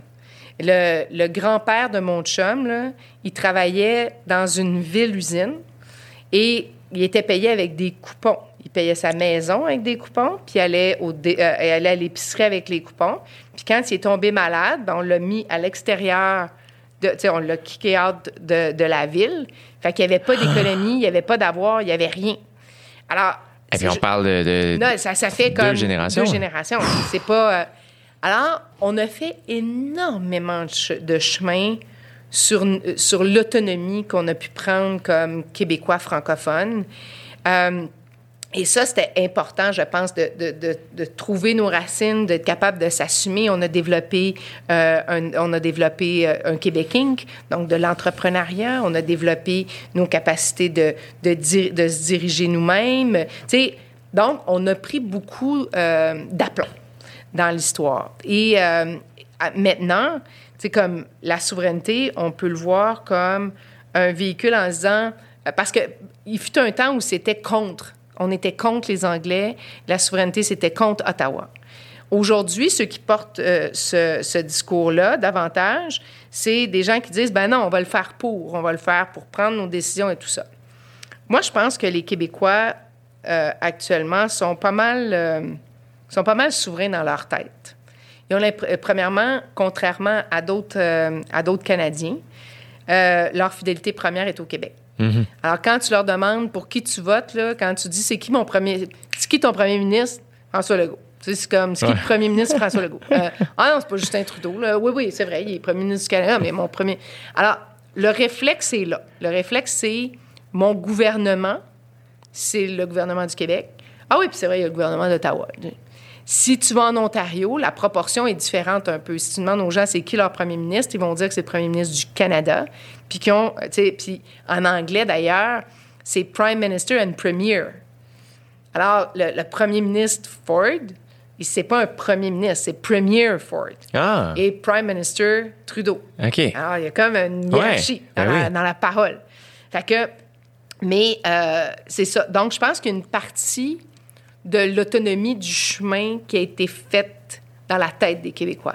C'est pour ça que quand on demande aux Québécois si c'est une priorité pour eux, si c'est euh, si c'est un déterminant de leur vote, aujourd'hui, ils disent non. Ça l'est moins parce qu'on se sent un peu Oui. déjà distinct et on l'est. La culture québécoise est unique. C'est les, ça. les carrières que toi et moi on a, c'est un miracle. Oui, oui, exactement. Puis, tu sais, on a notre propre star system. Tu sais, comme toi, tu es, comme une star. Euh, puis, dans le Canada anglais, leur star system est beaucoup euh, du côté Américain. Il y a quand même des, des- des Canadiens euh, anglophones qui sont connus, là, mais, mais ils sont connus beaucoup parce qu'ils ont fait des choses aux États-Unis. Nous, on a notre bulle de star Ouais. system et tout ça. Fait que je pense que c'est pour ça tu sais, on s'est donné une autonomie économique. On s'est donné, euh, il y a encore du travail à faire. C'est euh, le gouvernement actuel, c'est une de- des une des choses qui euh, Une des priorités. Ouais, une des priorités de, de M. Legault, d'avoir, euh, d'avoir de, de créer de la richesse davantage, tout ça, de, donner, de se donner davantage d'autonomie économique. Mais c'est ça, dans la prise de décision sur ce qui compte, l'éducation, la santé, tout ça, les modèles qu'on se donne, c'est nos modèles. On a nos services de garde, ils n'en ont pas ailleurs. là, les CPE, ils n'en ont pas ailleurs. Ils en rêvent. Ils rêvent d'avoir euh, un- des normes nationales pour avoir euh, des services de garde. là. Nous, on n'a pas attendu, là, on l'a fait. On l'a fait. Alors, c'est dans ce sens-là où j'ai l'impression que c'est. On sent moins l'urgence que dans les années 70, les années 80. Euh, on dirait que cette, cette pression-là est moins là. Ça n'enlève rien aux rêves, que, que, aux rêves du pays, puis tout ça. C'est juste que. on- je, les- je pense que les Québécois ont l'impression qu'on on a. euh, on a. Notre patinoire est quand même pas pire. tu sais. Ouais. C'est ça. On est comme l'ado qui a sa chambre au sol puis qui a, qui a- qui a toute sa place puis que En fait, même, je dirais, c'est comme, sais, comme son, son truc attenant. C'est Oui. comme son appartement attenant. On n'est même pas au sol. On a, on a une belle lumière quand C'est même. C'est ça. C'est On vrai. n'a pas, le petit- on n'a pas juste la petite lucarne. là, tu sais. Ouais, c'est peut-être des fois euh, au niveau de la fierté. Tu sais, moi, mes parents font du vin, mettons. Oui. Bon, le vin québécois, euh, ça, on a eu très mauvaise euh, publicité. Ça a pris du temps. Ça a pris beaucoup de temps. Mais c'est normal. Il fallait, euh, bâtir une- fallait bâtir un savoir. Fallait Exact. bâtir. euh, fallait, fallait trouver les, les bonnes recettes, les bonnes façons de faire. Exact, les bons début- lieux où le Oui, faire au ça. Québec aussi. Et mon père, j'ai l'impression que euh, il a comme pu, je vais dire assouvir, mais c'est peut-être pas le bon mot, mais du moins, euh, il, a, il a eu à négocier avec le, le- le gouvernement quelquefois en étant le président des conseils du vin du Québec. Il l'est plus maintenant, mais il l'était pendant plusieurs années. Qui a fait en sorte qu'il a discuté avec Mme Marois, il a discuté avec Name it, tu sais. Qui a fait en sorte que, et je pense qu'à travers ça, dans ma famille, du moins, on a développé une espèce de. Hey, comment ça se fait qu'à l'Assemblée. Tu sais, mon père avait ces réflexions-là de faire à l'Assemblée nationale, ça boit pas du vin québécois. Comment ça se fait? À tel événement, comment ça se fait? Quand tu vas partout ailleurs dans le Comment monde. ça se fait qu'à la SAQ, on les offre pas? Exactement. Ça a pris du temps avant qu'il y ait un- une section Québec. C'est mon père qui a négocié Ah, ça. ben c'est extraordinaire parce que ça a pris beaucoup, et, beaucoup et de temps. ses collègues, là, il l'a pas fait tout seul, comme Obama disait. et c'est pas lui tout seul, c'est le vignoble québécois ensemble qui s'est mobilisé. Puis ensuite de ça, ben, c'est le- le- les gens qui achètent qui a fait en sorte que ça a fonctionné. Puis les gens qui ont eu cette curiosité-là de passer outre. Puis, puis de- ils ont mis de la qualité, ces tablettes. Exactement. C'est parce qu'au début, c'était comme je disais, c'était, pas nécessairement à point à point. C'est ça. Mais à un moment donné, la qualité s'est mise à s'améliorer, puis ça a été euh, comme, wow, on est capable de faire du vin, puis on est capable de faire du bon vin. Exact. Et euh, à un moment donné, on savait que dans, je pense que c'est dans les LCBO, qui est aux- euh, en Oui. Ontario, euh, va- ils vendent pas de vin québécois. Euh, Ben, c'est un problème. Euh, en fait, ce qui est capoté, là, c'est que on dit que, tu sais, on fait partie du, du Canada, puis que, tu sais, y a- il y a- on a des programmes communs, puis ça. Mais au niveau de l'exportation, pas, il y a certaines choses qui sont plus faciles à exporter aux États-Unis avec l'entente de libre-échange que de l'exporter à travers le Canada d'est en ouest. De vendre des pneus, là, vendre des pneus dans le- de- tu sais, de- d'une place à l'autre, les règles sont pas les mêmes. Donc, les petits, dé- les petits dessins, là, c'est pas la même chose que tu dois avoir. C'est complètement flyé. Là. Ouais. On a plus de difficultés à avoir de, de, ça, de, de mouvement de de mouvement de produits ouest. d'est en ouest que de, de- de nord, nord, au, au sud. Mais ça a été ça, nous autres, à un moment donné, de faire Hey, mais attends, puis alors qu'ici, les Québécois, on est assez dociles aussi, je pense. Bon, on en vend du vin ontarien, puis même que le vin ontarien a une super bonne réputation. Oui, oui, même chose pour euh, la vallée d'Okanagan dans l'ouest. Et là, de faire, mais nous autres, on est au même pays, à la même hauteur, même des fois plus au sud, et on, on, on se permet pas de- d'être fiers de ça. Tu sais, il y a cette espèce d'affaire-là où à un moment donné, c'est comme, hey, attends, faut mettre notre pied à terre, puis il y a- il y a- je pense que on, on est confortable au Québec, je, je vais utiliser ce mot-là, tu sais, euh, dans le Canada, de comme, ben, on fait nos affaires. puis Oui, c'est ça. Mais après ça, J'aime bien ça, le confortable. oui, c'est ça, tu sais. Mais alors que je pense que des fois, euh, faut être plus, plus fier euh, à l'interne les uns des autres. Tu sais, faut tout le temps que Xavier Dolan soit reconnu à l'international avant qu'on soit fier de lui. Mais ici, au début, c'est pas ça. Mais là, finalement, il, il est big en France. On va le prendre maintenant. tu Oui, c'est ça. Euh, Céline, Georges Saint-Pierre, euh, Laurent Duvernay, name it. Là, Tu sais, là, je parle juste des vedettes, mais même nos connaissances, on est tellement créatifs, on a tellement de... de, de, de, de- Ben, combien d'entreprises vont te dire, tu sais, euh, moi, je vends euh, partout à travers le monde, mais la rigidité québécoise, là, au niveau des normes, de la réglementation, tout ça, font que je peux pas vendre ici. On l'a vu là, pendant, euh, pendant la COVID, là, tu sais, sur, euh, sur le- le- la ventilation, puis tout ça, c'est capoté, là, quand même. Tu dis, il y a des entreprises qui vendent partout dans le monde, mais vendre ici, c'est plus difficile. En même temps, c'est particulier, c'est un paradoxe parce que l'objectif euh, du gouvernement actuel, puis c'était l'objectif de- d'autres gouvernements précédents, c'est d'augmenter la fierté. De- tu sais, la fierté Ouais. d'être québécois. Ça, François Legault, c'est quelque chose qui, euh, qui il en parle régulièrement, qui l'anime beaucoup. Ben, si tu veux développer de la fierté, il faut quelque part qu'on puisse, euh, on puisse se dire qu'on est bon. Puis si on, peut, on veut se dire qu'on est bon, ben, qu'on soit bon, mettons, euh, pas, juste, pas juste dans l'intelligence artificielle, on est bon dans plein de secteurs. Puis il faut pouvoir le, permettre à ces secteurs-là de rayonner, tu sais. J'ai l'impression que ça aussi, dans, dans- des fois, quelque chose que je trouvais beau des indépendantistes, c'est qu'ils ils semblaient avoir cette fierté-là, tu sais. Mm-hmm. Euh, que des fois, je trouve, ils m- ils étaient manquantes. Ben, tu sais, c'est. Je pense que c'est ça. tu sais, c'est, euh, moi, j'ai grandi aussi dans une entreprise manufacturière. On vendait à travers le Canada, mais nous, on est très. Tu sais, comme moi, j'ai toujours été fière de dire que c'était fait au Québec, à Berthier, puis c'était super chouette. là. Fait que. Mais, c'est- mais c'est vrai qu'on a parfois, je ne sais pas si c'est dû à notre histoire peut-être, mais parfois l'impression qu'on baisse la tête. Oui. On, on est un petit peu, euh, tu sais, on, on, on se pète, on- puis on veut pas qu'on se pète les bretelles, là. Non, c'est ça. Mais, mais juste se dire qu'on est capable, tu sais. Exact. C'est ça. Des fois, il y a le sentiment d'être né pour un petit pain, tu sais. euh, C'est mieux qu'avant. c'est vraiment mieux qu'avant. Ah, vraiment mieux Mais mon qu'avant. père, je pense que c'est une des. Puis j'en dirais, je parle beaucoup de, de mon père avec Ben, ça c'est parce que je trouve que c'est des, c'est des, c'est des sujets que je parle beaucoup avec lui. Oui. Puis euh, je sais que c'est J'ai des. peut-être l'âge de ton père. Oui, mon père a ça aussi. 56. Ah oui, oui, c'est Je- ça. Puis, euh, mais c'est une des affaires, je pense, qu'il aime le plus de mes amis, de ma génération. Il a très confiance en, en notre génération, tu sais. Très À la critique de la sienne. Ah oui? Il est Très critique des X? Ouais. Des fois, je fais, mais en même temps, puis c'est là où ma mère est intéressante dans la conversation parce qu'elle vient comme calmer tout ça. Faire, non, là, faut remettre en contexte. Puis on, on arrivait d'une autre époque, puis c'était une autre affaire.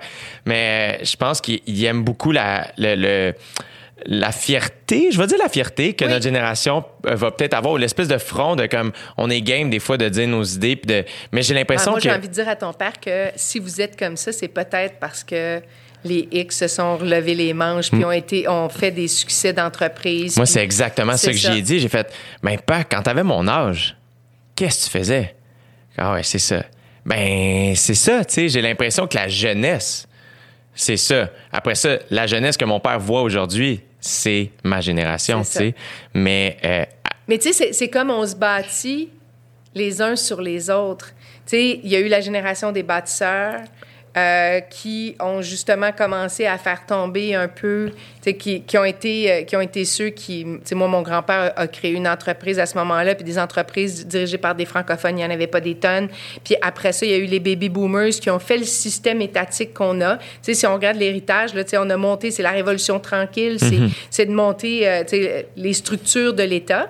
Puis les X sont arrivés dans une période difficile au niveau, euh, au niveau de l'emploi. Fait qu'on on s'est tous développé une petite fibre entrepreneuriale. hein. On a été des contractuels, on s'est parti des business, on a fait nos patentes parce que l'État ne pouvait plus nous recevoir. La génération avant nous, là, ils sortaient, ils sortaient de l'université puis il y avait 10 offres d'emploi. Nous autres, on sortait de l'université, il fallait créer notre job.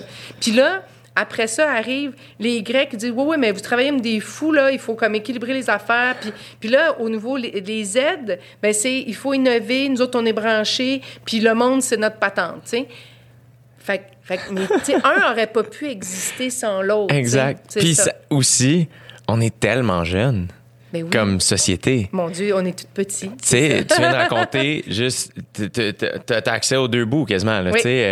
Et dans ma tête, je disais, j'ai- j'ai- j'ai- on a 20 ans de différence, là, C'est c'est c'est rien, là. Mais en même temps, j'ai l'impression que ça fait rêver aussi, tu sais. euh, Mais je- c'est pour dire le chemin, tout le chemin qu'on peut parcourir, tu sais. C'est, comme, je sais pas, ce que, ce que, à quoi ça va ressembler dans 20 ans. C'est le monde que vous allez bâtir, mais vous allez pas le bâtir à partir d'une feuille blanche, vous allez le bâtir à partir de l'héritage qu'on vous laisse. Puis là, mais c'est à vous autres, là. C'est à vous autres de décider à quoi ça va ressembler. C'est à vous autres de décider ça va être quoi les valeurs qui vont mener ça. Puis, euh, puis, puis de le faire peut-être de façon intergénérationnelle. Au Parlement, tu sais, comme je disais, il y a une grande diversité de, représentation, mais d'âge aussi. Hein? Il y a une plus grande diversité d'âge qu'il n'y en a jamais eu, je pense. Tu sais, euh, euh, c'est fini, là, le, le Parlement avec beaucoup de monsieur plus âgés qui avaient déjà tout fait leur vie. Là, il y a du monde de tous les âges. Ben là, ça va être votre tour bientôt de mettre votre face sur le poteau. Puis certains l'ont fait. Dans la vingtaine, il y en a qui sont là Ben oui. déjà. Alors, ça pourrait être toi, puis ça pourrait être tes chums. Puis, euh, puis ça prend ça. C'est ça qui fait que on est grandé, on est à la bonne place, puis on bâtit des choses pour... euh, on, bâtit des choses après ça pour la prochaine génération. Dans 20 ans, tu vas dire, hey, moi, je laisse ça, ça, ça, là.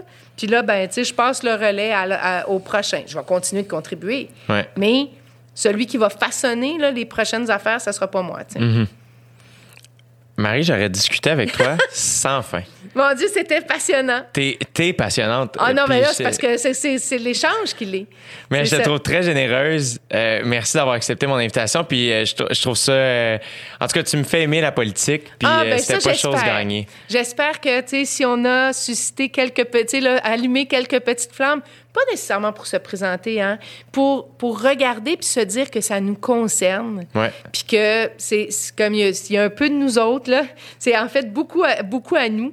Euh, le Parlement est à nous, puis euh, nos élus sont là pour nous représenter, puis euh, ben, ça, ça nous aide à façonner la société.